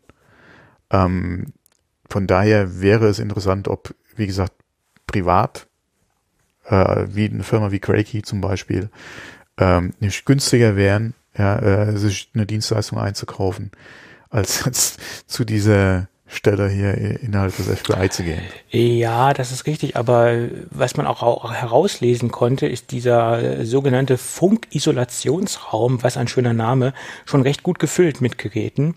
Und wenn man das jetzt mal auf die Masse rechnet, die da wahrscheinlich geknackt werden sollen und die, was in Zukunft noch äh, hinzukommt letztendlich, ist das, denke ich, ein Investment in die Zukunft. Und man entwickelt natürlich auch hauseigene ja. äh, Expertise durch dieses, durch diese ja, Einheit. Das ne? ja, aber du brauchst natürlich auch die Leute dafür. Du musst äh, das Know-how äh, ja auch mal einkaufen können. Ähm, die Frage ist, inwieweit kannst du das eventuell selbst ausbilden? Ähm, aber du musst es auf jeden Fall einkaufen, ja, äh, beziehungsweise die Leute auch entsprechend bezahlen im Vergleich zur freien Wirtschaft, äh, wo sie vielleicht äh, auch nochmal ein, zwei Dollar mehr machen können. Ähm, von daher, pff, äh, ob das langfristig von Erfolg gekrönt ist, ja, beziehungsweise äh, das Einzige, wie es funktionieren kann, wenn das auf Dauer einfach ein Zuschussding ist. Das wird sich äh, finanziell, denke ich mal, nicht tragen können, weil das, was du reinstecken musst, ist wahrscheinlich mehr als das, was du irgendwie äh, reinholen kannst. Klar, wenn du dann eventuell Fahr oder, oder Erfolge vor Gericht beziehungsweise Verurteilungen dagegen rechnen kannst, ist ja in Ordnung, beziehungsweise ist ja schön, beziehungsweise gut, ja, beziehungsweise das, was ja eigentlich rauskommen soll, auch dabei. Aber du musst da so viel Geld in die Hand nehmen. Äh, da ist echt die Frage, ob die die äh, Angebote, die eh schon am Markt da sind, ja, äh, über Drittanbieter, ob das äh, unterm Strich nicht günstiger käme, als äh, selbst was zu machen. Was natürlich äh, schön wäre, wenn sie da entsprechend die Leute haben und entsprechend halt äh, finanziell ausgestattet sind, dass sie eventuell an äh, Möglichkeiten oder sich Möglichkeiten erarbeiten, die halt vielleicht jemand anderes nicht hat. Die ja. eventuell auch über Third-Party Leaks beziehungsweise Weiterreichungen auch nicht an den Hersteller kommen. Das muss ja nicht nur Apple sein, das kann ja auch andere Gerätehersteller sein, ähm, dass die da nicht vordringen und eventuell über Jahre hinweg auch vielleicht nicht gefixt werden können. Ähm, das, äh, okay, das könnte man sich vielleicht noch vorstellen, aber das ist auf jeden Fall äh, dollartechnisch äh, ein Grab, ja, ohne, äh, ohne Boden, ja. Oder ein Loch ohne Boden, so. Ja. Das ist richtig. Aber ähm, wie, wie gesagt, wenn Sie diese Behördenhilfe angeboten haben, kann das natürlich auch eine zentrale Stelle für, für andere Dienststellen oder für ja, andere Sachen, Sachen werden und das kann sich dann irgendwo auch auf Dauer rechnen, weil ich meine, wenn man sich überlegt, äh, ja die, klar, wenn wenn wenn, wenn du äh, äh, anstatt jetzt äh, zehn Geräten, die du aufkriegst, in, in Zukunft äh, 90 äh, oder sagen wir mal, einen hö wesentlich höheren Prozentsatz äh, an, an Daten auf Geräten kommst, die du jetzt nicht hast, klar, ist es auf jeden Fall schon mal ein Erfolg. Aber ähm, das, ja, ich weiß nicht, ob sie Ja. Ja. Das ist im Prinzip ja nicht das, was sie haben wollen. Nee, das ist es nicht. Aber ich, ich hoffe auch mal, dass was sie wollen, dass sie das nicht bekommen. Also von Apple. Dass Apple da ähm, das Ding dicht hält und nichts sich nicht da selbst. Ähm Angeblich, und das habe ich heute gelesen, ähm, hey, und es hat, oder es, sagen wir mal so, der, der Artikel hat so geklungen, als hätte Apple dem FBI gegenüber schon Eingeständnisse gemacht. Und zwar in Bezug auf äh, Cloud-Backups, also iCloud. Die Backups, die ja. du in die Wolke schiebst, sind ja nicht verschlüsselt. Ja. Und angeblich hätte man, oder wäre das ein Zugeständnis an die, äh, an die Ermittlungsbehörden. Dass man, wie gesagt, zwar nicht an das Gerät direkt rankommt, auf das, was auf dem Gerät ist, aber dass man zumindestens das, was in der Wolke ist, wie gesagt, äh, halt für die Ermittlungsbehörden halt äh, unverschlüsselt hätte. Und das, wie gesagt, heute gerade ein Artikel, den ich gelesen habe, ähm, und dass Apple da, wie gesagt, das quasi ein Zugeständnis an die Ermittlungsbehörden wäre und sie technisch zwar in der Lage wären, auch das zu verschlüsseln und zwar so zu verschlüsseln, dass auch Apple keinen Zugriff darauf hätte, aber dass sie das halt nicht machen würden. Ja. Wem ja, willst du da auch wieder glauben? Das ist die andere Frage, aber äh, ja. Soweit sind wir schon. Ja, dass darüber äh, spekuliert, beziehungsweise äh, der, der Verdacht im Raum steht. Ja. Das kann eine Menge sein, was sich da in iCloud äh, befindet. Äh, Im Prinzip das alles, was auf deinem Gerät ist. Ja, ja, ja sag ich, das kann eine Menge sein. Ja, und wenn man mal überlegt, äh, wer, wer macht denn bitte noch, äh, äh noch Backups an seinem Rechner zu Hause? Wie viel Prozent der Nutzer mögen das sein? Weil da kannst du es komplett verschlüsselt äh, machen. Ja? Das ist richtig. Das mache ich im Endeffekt nur, wenn ich eine Migration von einem auf das andere Gerät mache, weil es schneller geht, als, als über die iCloud zu machen. Ähm, ähm, so verschlüssel verschlüsselst du das? Nö. Ja. Und zwar äh, wahrscheinlich auch deswegen nicht, weil, wenn es, glaube ich, verschlüsselt ist, wird der Schlüsselbund irgendwie nicht mit übernommen, oder? Nee, wenn es verschlüsselt ist, äh, dann wird es übernommen, weil wenn du ein Passwort vergibst in, in iTunes, sage ich jetzt mal, bevor, ja. beim Backup, dann werden nämlich auch die Schlüsselbund-Passwörter äh, übernommen. Wenn du es nicht verschlüsselst, ah, so dann rum. werden die Passwörter nicht übernommen. Okay, Liegt so ja auch auf der Hand, ja, dass es so rum ist. Ja, ne? okay, gut. Da war es so rum, ja. Ähm, ja.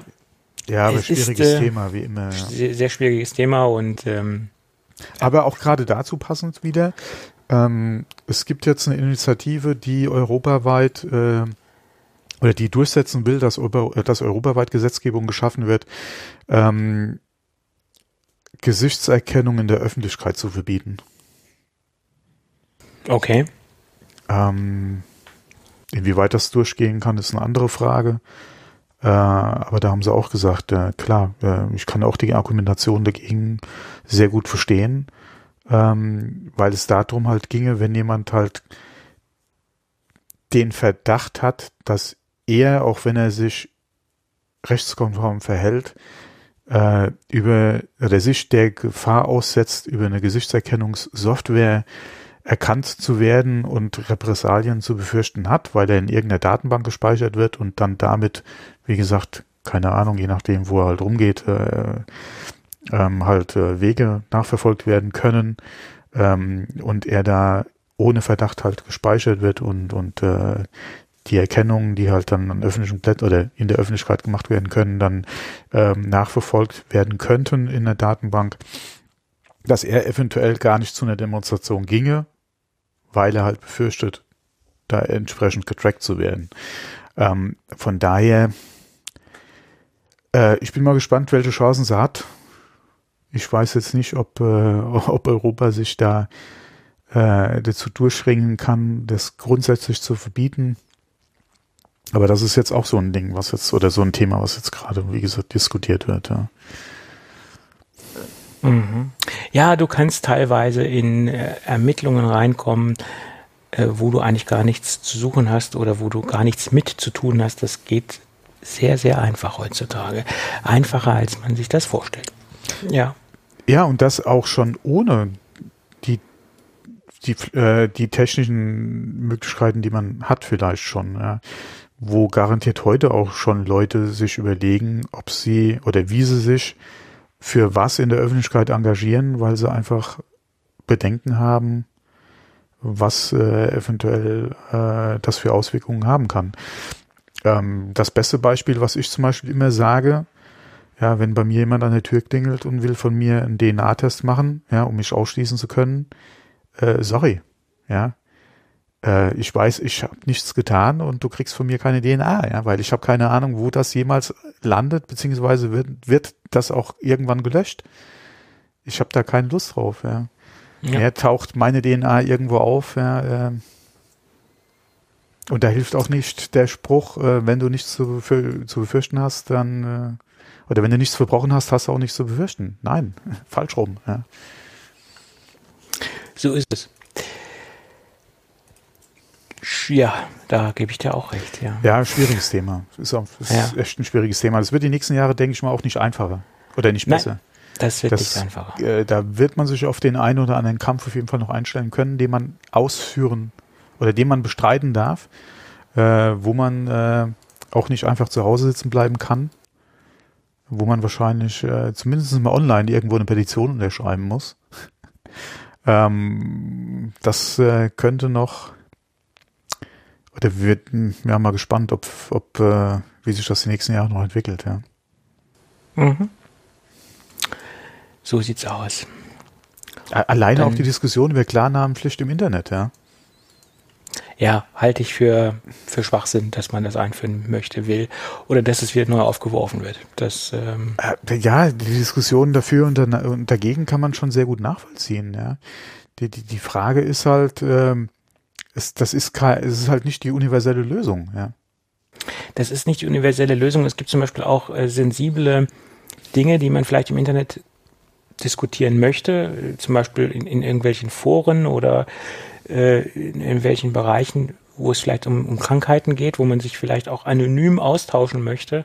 Und wenn es dann in solchen Bereichen natürlich auch eine Klarnamenpflicht gibt, dann ist das äh, so auch nicht mehr möglich. Es fällt mir jetzt spontan als Beispiel ein, sage ich jetzt mal.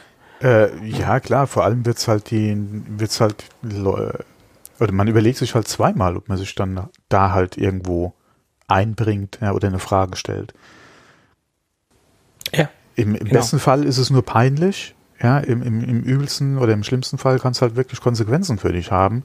Und äh, das muss ja nichts Illegales sein. Das kann ja zum Beispiel alleine äh, eine, eine Diskussion um, äh, um eine Krankheit sein. Ja, ähm, meine ich eben, genau. Dann ja. taucht dein Name irgendwo äh, im Klarnamen auf und ähm, dann ja, wirst du vielleicht äh, eine Versicherung nicht abschließen können, ja, äh, aufgrund dessen. Du wirst vielleicht äh, äh oder der der Chef oder die Arbeitskollegen genau. finden das im ja. Netz und du bist dann stigmatisiert oder hast dich geoutet in irgendeiner Form, dass genau. du an einer Krankheit äh, leidest äh, und wirst dann quasi in der Firma stigmatisiert, dass du das hast oder dass du es nicht hast, was auch immer. Ja, du, du ja. musst ja noch nicht mal, du musst es ja noch nicht mal haben. Alleine der Verdacht, ja, weil du dich mit dem Thema vielleicht beschäftigt hast. Du kannst dich jetzt ja schon als, ausreichen. als Angehöriger über diese Krankheit genau. informieren in, die, in, diesem Forum und schon bist du in diesem Raster drin. Oh, ja. Moment mal, was hat der denn da in diesem Forum für die und die Krankheit zu suchen? Ja, das ist das Gleiche.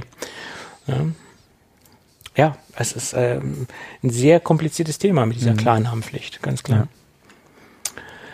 Gut, so, aber äh, auch da genug Exkurs. Ja. Lass uns nochmal zu Apple zurückkommen. Und Ganz kurz. Ganz kurz, Apple. Ja, der Max Weinberg, äh, der hat sich ja in der letzten Zeit einen sehr positiven Namen gemacht in Bezug auf, der, auf die detaillierten Leaks zum äh, Galaxy S20. Der hat ja wirklich exakt das Gerät äh, spezifiziert äh, etc. Und da hat er, ist er sehr positiv in, der, in Erscheinung getreten. Ich dachte schon, es ging, es ging um Apple jetzt. Ja, gleich geht's weiter. er, er, hat sich jetzt nochmal den HomePod ähm, ähm, äh, ans Herz genommen oder zur Brust genommen. Äh, ehrlich gesagt finde ich diese Prognose ein bisschen schwach, weil äh, die kann sich eigentlich jeder äh, so ableiten. Das sind also äh, low-hanging rumors, sage ich jetzt mal, weil er prognostiziert, dass im, im zu WWDC ein, ein neuer HomePod kommen wird und dass wir ein HomePod Mini sehen werden. Ja, mein Gott wenn jetzt nicht 2020, wann denn dann? Also das Ding ist jetzt auch schon Vielleicht Jahre 2021? gekommen. Ja, aber komm, also irgendwas muss ja kommen und also, also diese diese Gerüchte, hm, die finde ich jetzt auch äh, etwas langweilig, weil äh, da muss was passieren und diese HomePod Mini Gerüchte, die sind ja auch schon seit Jahren im Umlauf. Ich glaube, die sind schon so lange im Umlauf, seitdem es den ersten, also den klassischen HomePod gibt dass da jetzt ein Mini kommen Äh, auf jeden Fall kurz drauf, ja. Gerade auch Ja. wegen dem, Pre- weil man sich preistechnisch halt was günstigeres verspricht. Ja. Ja, und der Druck halt auch von der Konkurrenz da ist, Alexa, äh, Google etc., die haben ja auch alle solche Kleingeräte, obwohl ich nicht davon ausgehe, dass Apple jemals in diesem Preisbereich ein, ein Mini rausbringen wird. Ähm, wie jetzt zum Beispiel so ein Dot oder so für so ein Dot kriegst du ja für 59 Euro Normalpreis und wenn er im Angebot ist, kriegst du ihn ja auch schon für, für 20, 19,99 hinterhergeschmissen. Also ich glaube, in diesem Preisbereich wird Apple nicht operieren. Also das glaube ich nicht. Nee. Glaube ich Aber er hat halt die Gerüchte nochmal aufgegriffen. Und ergänzend dazu hat er auch ganz detaillierte Informationen rausgehauen, was mich so ein bisschen gewundert hat, ähm, zu den iPhones der kommenden Generation, also die iPhone der 12er Generation. Da hat er spezifiziert, ist er spezifiziert auf die auf die Dicke eingegangen. Da hat er gesagt, es wird 7,4 Millimeter dick. Und jetzt haben wir ja 8,1 Millimeter. Und da hat er sich exakt auf das Logic Board bezogen, dass sie jetzt ein neues, verkleinertes äh, Logic Board am Start haben, dass diese, diese, diese dünne Größe realisieren kann oder diese, diese 7,4 Millimeter. Und das fand ich schon sehr detailliert. Äh, wo er das jetzt her hat, ist fraglich. Äh, da bin ich mal gespannt, ob das kommende iPhone dann wirklich 7,4 Millimeter dick sein wird oder dünn sein wird. Und er hat auch äh, prognostiziert, dass man eine neue Farbe sehen wird und die wird Midnight Blue sein. Ja, das fand ich schon sehr detailreich. Es bleibt spannend. Ich frage mich nur gerade, inwieweit das heute noch Sinn macht, die Geräte äh, wieder dünner zu machen. Sie sollten lieber Akku-Power reinpacken und gut ist, aber Ja, okay. mein, mein Gott, Sie könnten es ja von mir aus äh, von 8,1 auf 8,0 oder so, ja. Wenn, ja, wenn man dann eine die glatte Zahl hat. ja, oder das, okay, es ist dünner als, als, das, als der Vorgänger, ja. Da ist es halt nur so, so wie, aber du kannst, du musst es auch nicht mal dünner machen. Mach einfach mehr Akku rein. Genau. Äh, und äh, der Kamerabump wird ja auch nicht besser dadurch, dass es dünner wird, ja. Also von daher, es ist, irgendwann reicht es auch mal und irgendwann hat man wieder das, das Stabilitätsproblem ne? und so weiter und so fort. das, das also kommt, das wäre das nächste wieder. Aber Ja. ähm, wie gesagt, dann doch lieber, wenn du die Möglichkeit hast, dass eventuell aus irgendeinem Grund das Kamerasystem nochmal kompakter wird, dann mach's doch wieder schlüssig mit dem System oder bündig mit dem System, äh, mit, mit, mit dem Gehäuse, dass du keinen Bump hast. Das wäre äh, natürlich auch ein Designgrund, Und den ich verstehen du, könnte. und wenn ne? die Technik schrumpft und du mehr Platz im Innern hast, dann nimm das doch für Akku. Ja, mhm. äh, ja dass man das Gerät nicht dicker machen will, okay, klar. Ja, Das ist, ist so okay. Aber du musst es doch nicht nochmal, jetzt wo sie eh schon so dünn sind, nochmal dünner machen, um, weil du es kannst. der, ich meine, das war ja auch ein Grund, warum der, der Klinkenstecker verschwunden ist, weil sie es halt dünner machen wollten. Also Ja, auch- okay, irgendwann, ne? die Technik kann ja auch weg. Ja, also braucht ja, man heute noch okay. einen Klinkenstecker. Kann man sich drüber streiten. Ja. Es gibt Bereiche, da Audiobereich etc., da, da ist es teilweise noch interessant, das einzusetzen, kann man lange drüber diskutieren. Aber was meinst du, wenn jetzt der Lightning-Stecker wegfällt Also, und ich- ich irgendwann gar nicht- kein Stecker mehr? ich denke nicht, dass man bei einem Smartphone unbedingt über die Klinke diskutieren kann. Oder muss. Das Ding kann weg. Du bist da nicht irgendwo im, im äh, audiophilen Bereich unterwegs, dass du sagst, du brauchst eine Kabelverbindung äh, in, in dem, dem Bereich, am besten noch hier, keine Ahnung, äh, die und die Legierung, bla, nee, brauchst du nicht. Ja. Ja, es, es gab halt äh, am Anfang 90 diese 90 ganzen Prozent der Leute, die mit dem Smartphone alleine schon mal Musik, oder Sprache schon mal außen vor, aber Musik hören, hören in einer solchen Auflösung, da, äh, da graut's dir doch eh schon, ja. Gerade wenn sie von gut, gut klingender Musik sprechen, ja. Ähm, also es gab so ein paar Nischenanwendungen, die dem Ganzen hinterhergetrauert haben. Äh, Journalisten, die jetzt ihr Audio-Equipment äh, darauf angepasst haben, äh, ihre Aufnahmesituation etc. Ja. Äh, da gab es so ein paar. Da, da kriegst du doch Ne? mittlerweile alles mit Lightning. Ja, es gibt Adapterlösungen etc. Nee, nicht mal Adapter, sondern die Geräte kommen einfach mit dem Lightning-Anschluss Die mittlerweile. kommen von Haus aus mit Lightning, ja. Gibt es, gibt es. Egal. Ähm, Und ansonsten hast du Bluetooth. äh, ja. Richtig. Aber Oder wie wie gesagt, gesagt, verkabelt über Lightning. Also ja, und in dem Bereich, nee. wenn man dem Ganzen auch Glauben schenken mag, wird ja auch auf lange Sicht das Ganze verschwinden. Also das ist äh, so der, der, der, der lange Plan sagt ja, dass äh, Apple auf Lightning und auf USB-C am iPhone verzichten wird und das Ganze dann irgendwann wireless machen, wireless machen wird. Und dann Ja, ja ich könnte wird mir es ja sogar, wahrscheinlich noch dünner werden. ich könnte mir sogar vorstellen, dass bevor USB-C ins iPhone kommt, der Lightning generell oder der Anschluss generell wegfällt. Dass sie gar nicht mehr USB-C reinbringen, sondern dass sie den Lightning so lange am Leben lassen und dann irgendwann komplett du, du, hast dann, du hast nur induktives Laden und ansonsten Ja. für Verbindungen hast du Bluetooth. Naja, aber Oder dass sie halt doch so lange warten, bis es halt ähm, so weit ist, das komplett wireless zu machen. Also ich glaube, dieses Jahr wird es noch äh, wird es noch einen Anschluss geben, aber dass dann vielleicht ja. 2021, 22 dann eventuell das Ganze komplett wegfällt. Und da muss ich persönlich sagen, äh, würde ich in, also für meinen persönlichen Use Case würde ich das als sehr, sehr negativ empfinden. Weil es gibt bei mir sehr viele Situationen, äh, da ist das iPhone einfach akkutechnisch am Ende. Bin ich auf mm, 10% oder was Dafür, und stecke das Ding an ein langes Stromkabel, äh, also langes Lightning-Kabel, drei Meter und liege zum Beispiel auf dem Sofa oder im Bett und mache noch was mit dem iPhone. Äh, und das kann ich dann nicht mehr. Das heißt, ich muss es ja auf der äh, Ladestation liegen lassen und ich, Ich- kann damit nicht mehr arbeiten. Und das ist für mich ein extrem negativer Punkt.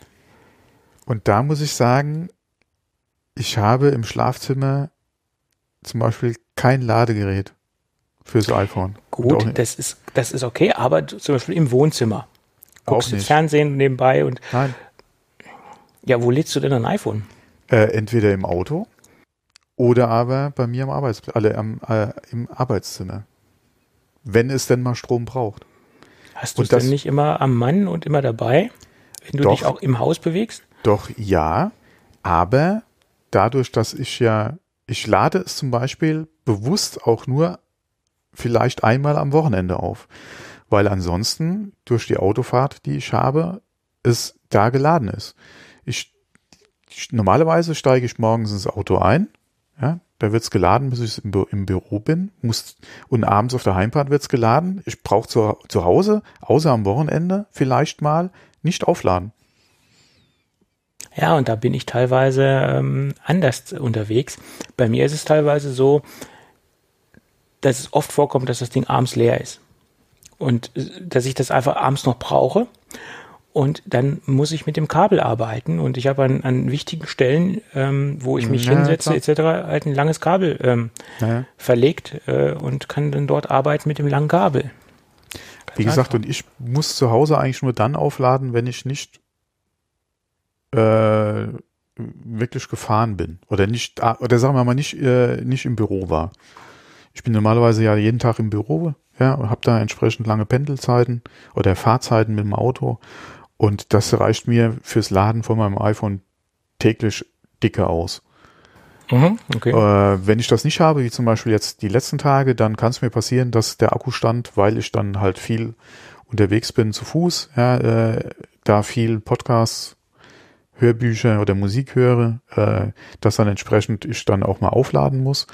Äh, Mache ich dann jetzt, wenn ich hier zum Beispiel am Rechner sitze, hängt es dann am Strom, ja. Aber in meinem normalen Tages- oder Wochenablauf muss ich es außerhalb meiner, meine, meines Arbeitstages nicht, nicht aufladen. Hm, Okay. Ja, da hat jeder andere. Aber ich sitze ja auch, also wie gesagt, ich fahre ja auch lange. Ja, Ja, ja. also Und das ist bei mir jetzt nicht der Fall, dass ich jetzt äh, so viel, sagen wir mal, regelmäßig durch die Gegend fahre. Ne? Das ist sehr Mhm. ähm, unterschiedlich Mal ja. ist es viel, mal ist es wenig und dann äh, habe ich also keinen kein, ja, äh, keinen regulären Zyklus, das, mhm. das aufzuladen. Ja, Aber okay. Dann ähm, gibt es noch ein anderes Gerücht, äh, oder was heißt nicht Gerücht? Äh, Bloomberg hat angeblich erfahren, also speziell auch der Herr Görman, dass das iPhone SE2 respektive iPhone 9 äh, mittlerweile in Massenproduktion ist und wir das Gerät am, im März sehen sollen auf dem ja. Markt. Bin genau. ich gespannt. Bin ich auch gespannt. Äh, wir hatten ja auch schon mal über Telefon oder iPhone meiner Frau gesprochen, dass ich ja jetzt, oder dass sie jetzt warten muss, bis ich mein Zehner äh, demnächst austausche, ja, beziehungsweise Ende des Jahres ja dann wahrscheinlich erst. Oder frühestens äh, im September. Äh, deswegen mal gespannt, was da kommt. Äh, oder ob das sich bewahrheitet mit dem März, weil äh, sie hat gemeint, sie bräuchte auf jeden Fall früher was. Mal okay, gucken, ob das vielleicht was sein könnte. Wäre vielleicht das Gerät interessant. Mhm. Gut, dann gibt es ein neues Gerücht aus der Lieferkette. Äh, DigiTimes hat äh, berichtet, dass das äh, neue Keyboard, Smart Keyboard für das iPad Pro ähm, auch neue ja, eine Scherentechnik haben wird. Das wird sich jetzt Apple wahrscheinlich darauf einschießen, weg von der Butterfly-Technik, obwohl ich glaube nicht, dass das in diesem Smart Keyboard eine, eine, eine Butterfly-Technik war, sondern das war was anderes. Aber äh, trotz alledem soll jetzt in diesem neuen Keyboard, was wir angeblich in der zweiten Jahreshälfte 2020 sehen sollen, eine Scherentastatur drin sein und ähm, eine Hintergrundbeleuchtung. Das sind so die zwei Dinge, die kommen sollen halte ich äh, für schlüssig, speziell die Geschichte mit der Hintergrundbeleuchtung, weil natürlich auch der, der Konkurrenzdruck von etablierten Herstellern von Third-Party-Tastaturen sehr groß ist. Logitech hat mittlerweile ein sehr großes Portfolio an auch sehr hochwertigen Tastaturen. Äh, Bridge bietet einiges an.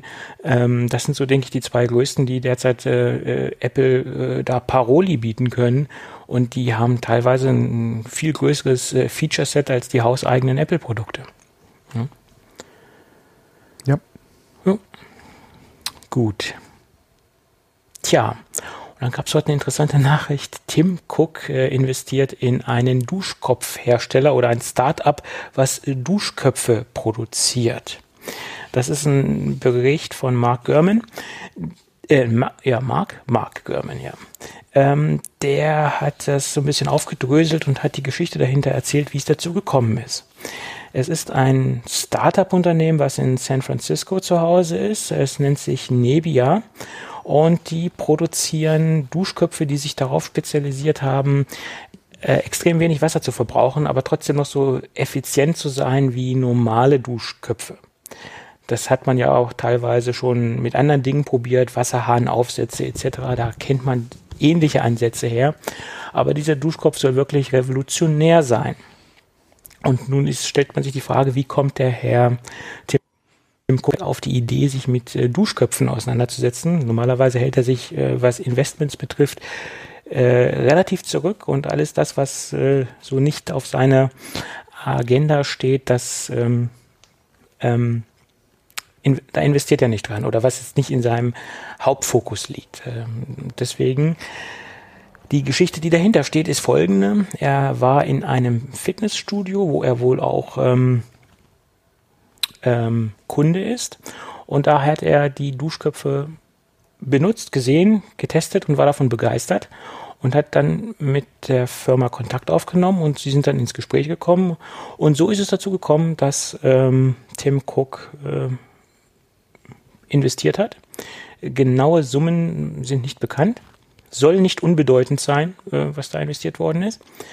Und er scheint wohl auch beratend tätig zu sein, weil man hat noch ähm, lesen können, dass er sehr lange, ausführliche, detaillierte E-Mails schreibt an die Geschäftsleitung von Nevia und zahlreiche Informationen und Tipps äh, liefert, speziell auch ähm, Tipps äh, was die Produktion angeht. Und äh, Tim Cook ist ja Mr. Supply Chain sozusagen. Das ist ja sein, sein Kern äh, oder sein, sein, seine Herkunft. Daher kommt er ja mehr oder weniger aus diesem Bereich der, der äh, Produktion oder der, der Organisation der Supply Chain.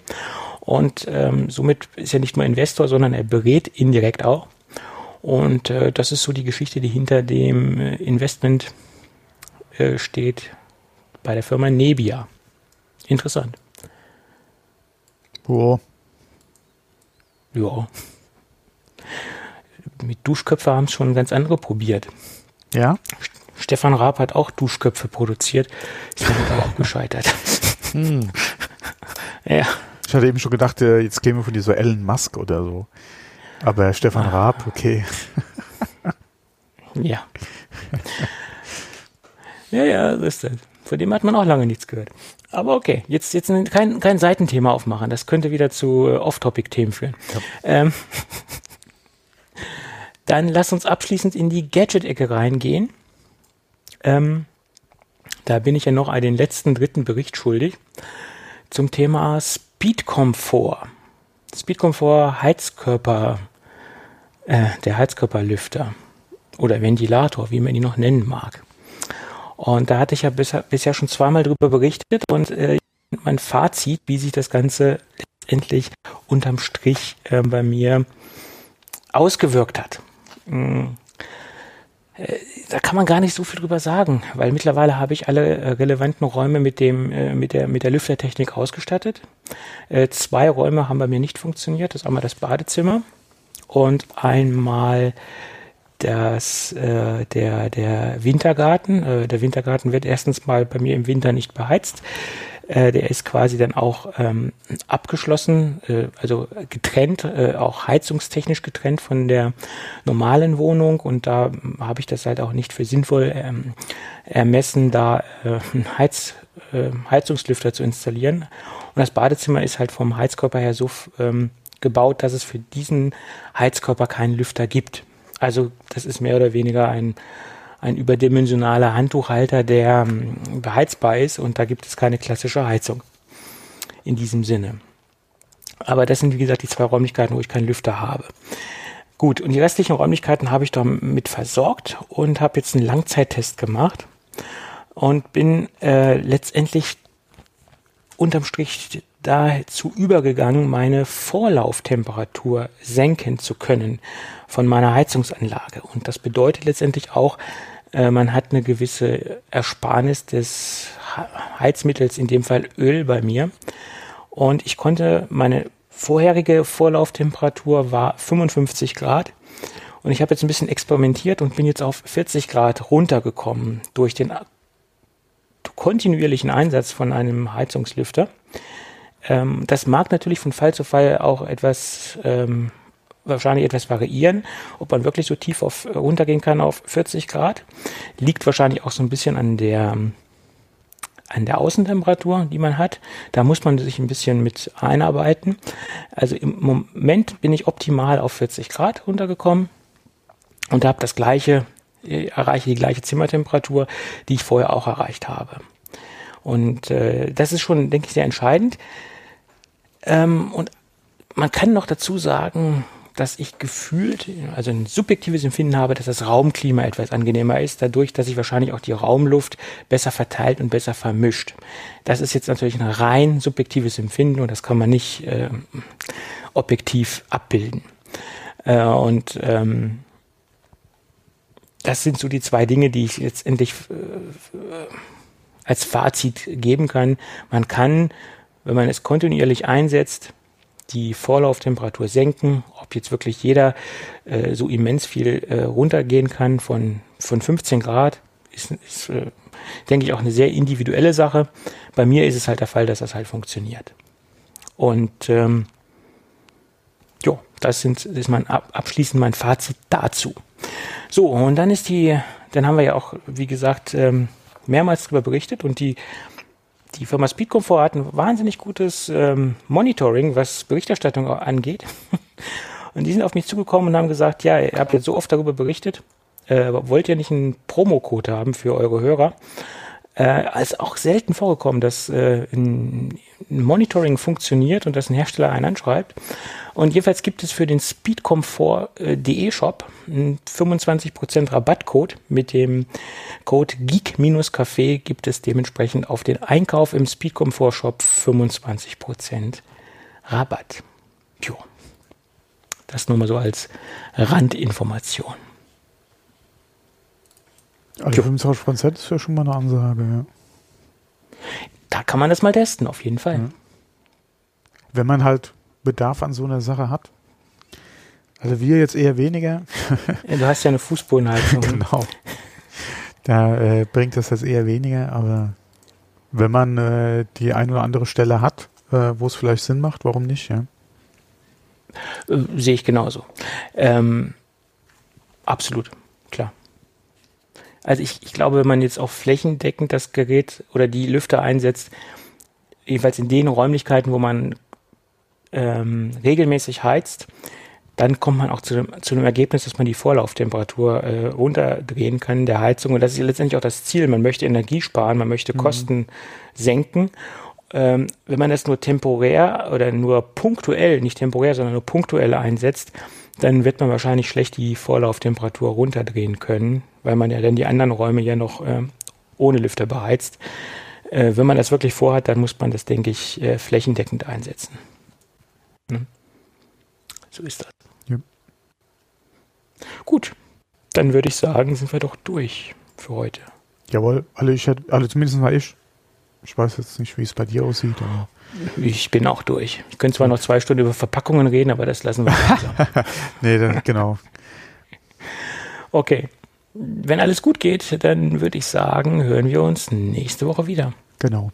Okay, bis ja, dann. Ciao. Tschüss.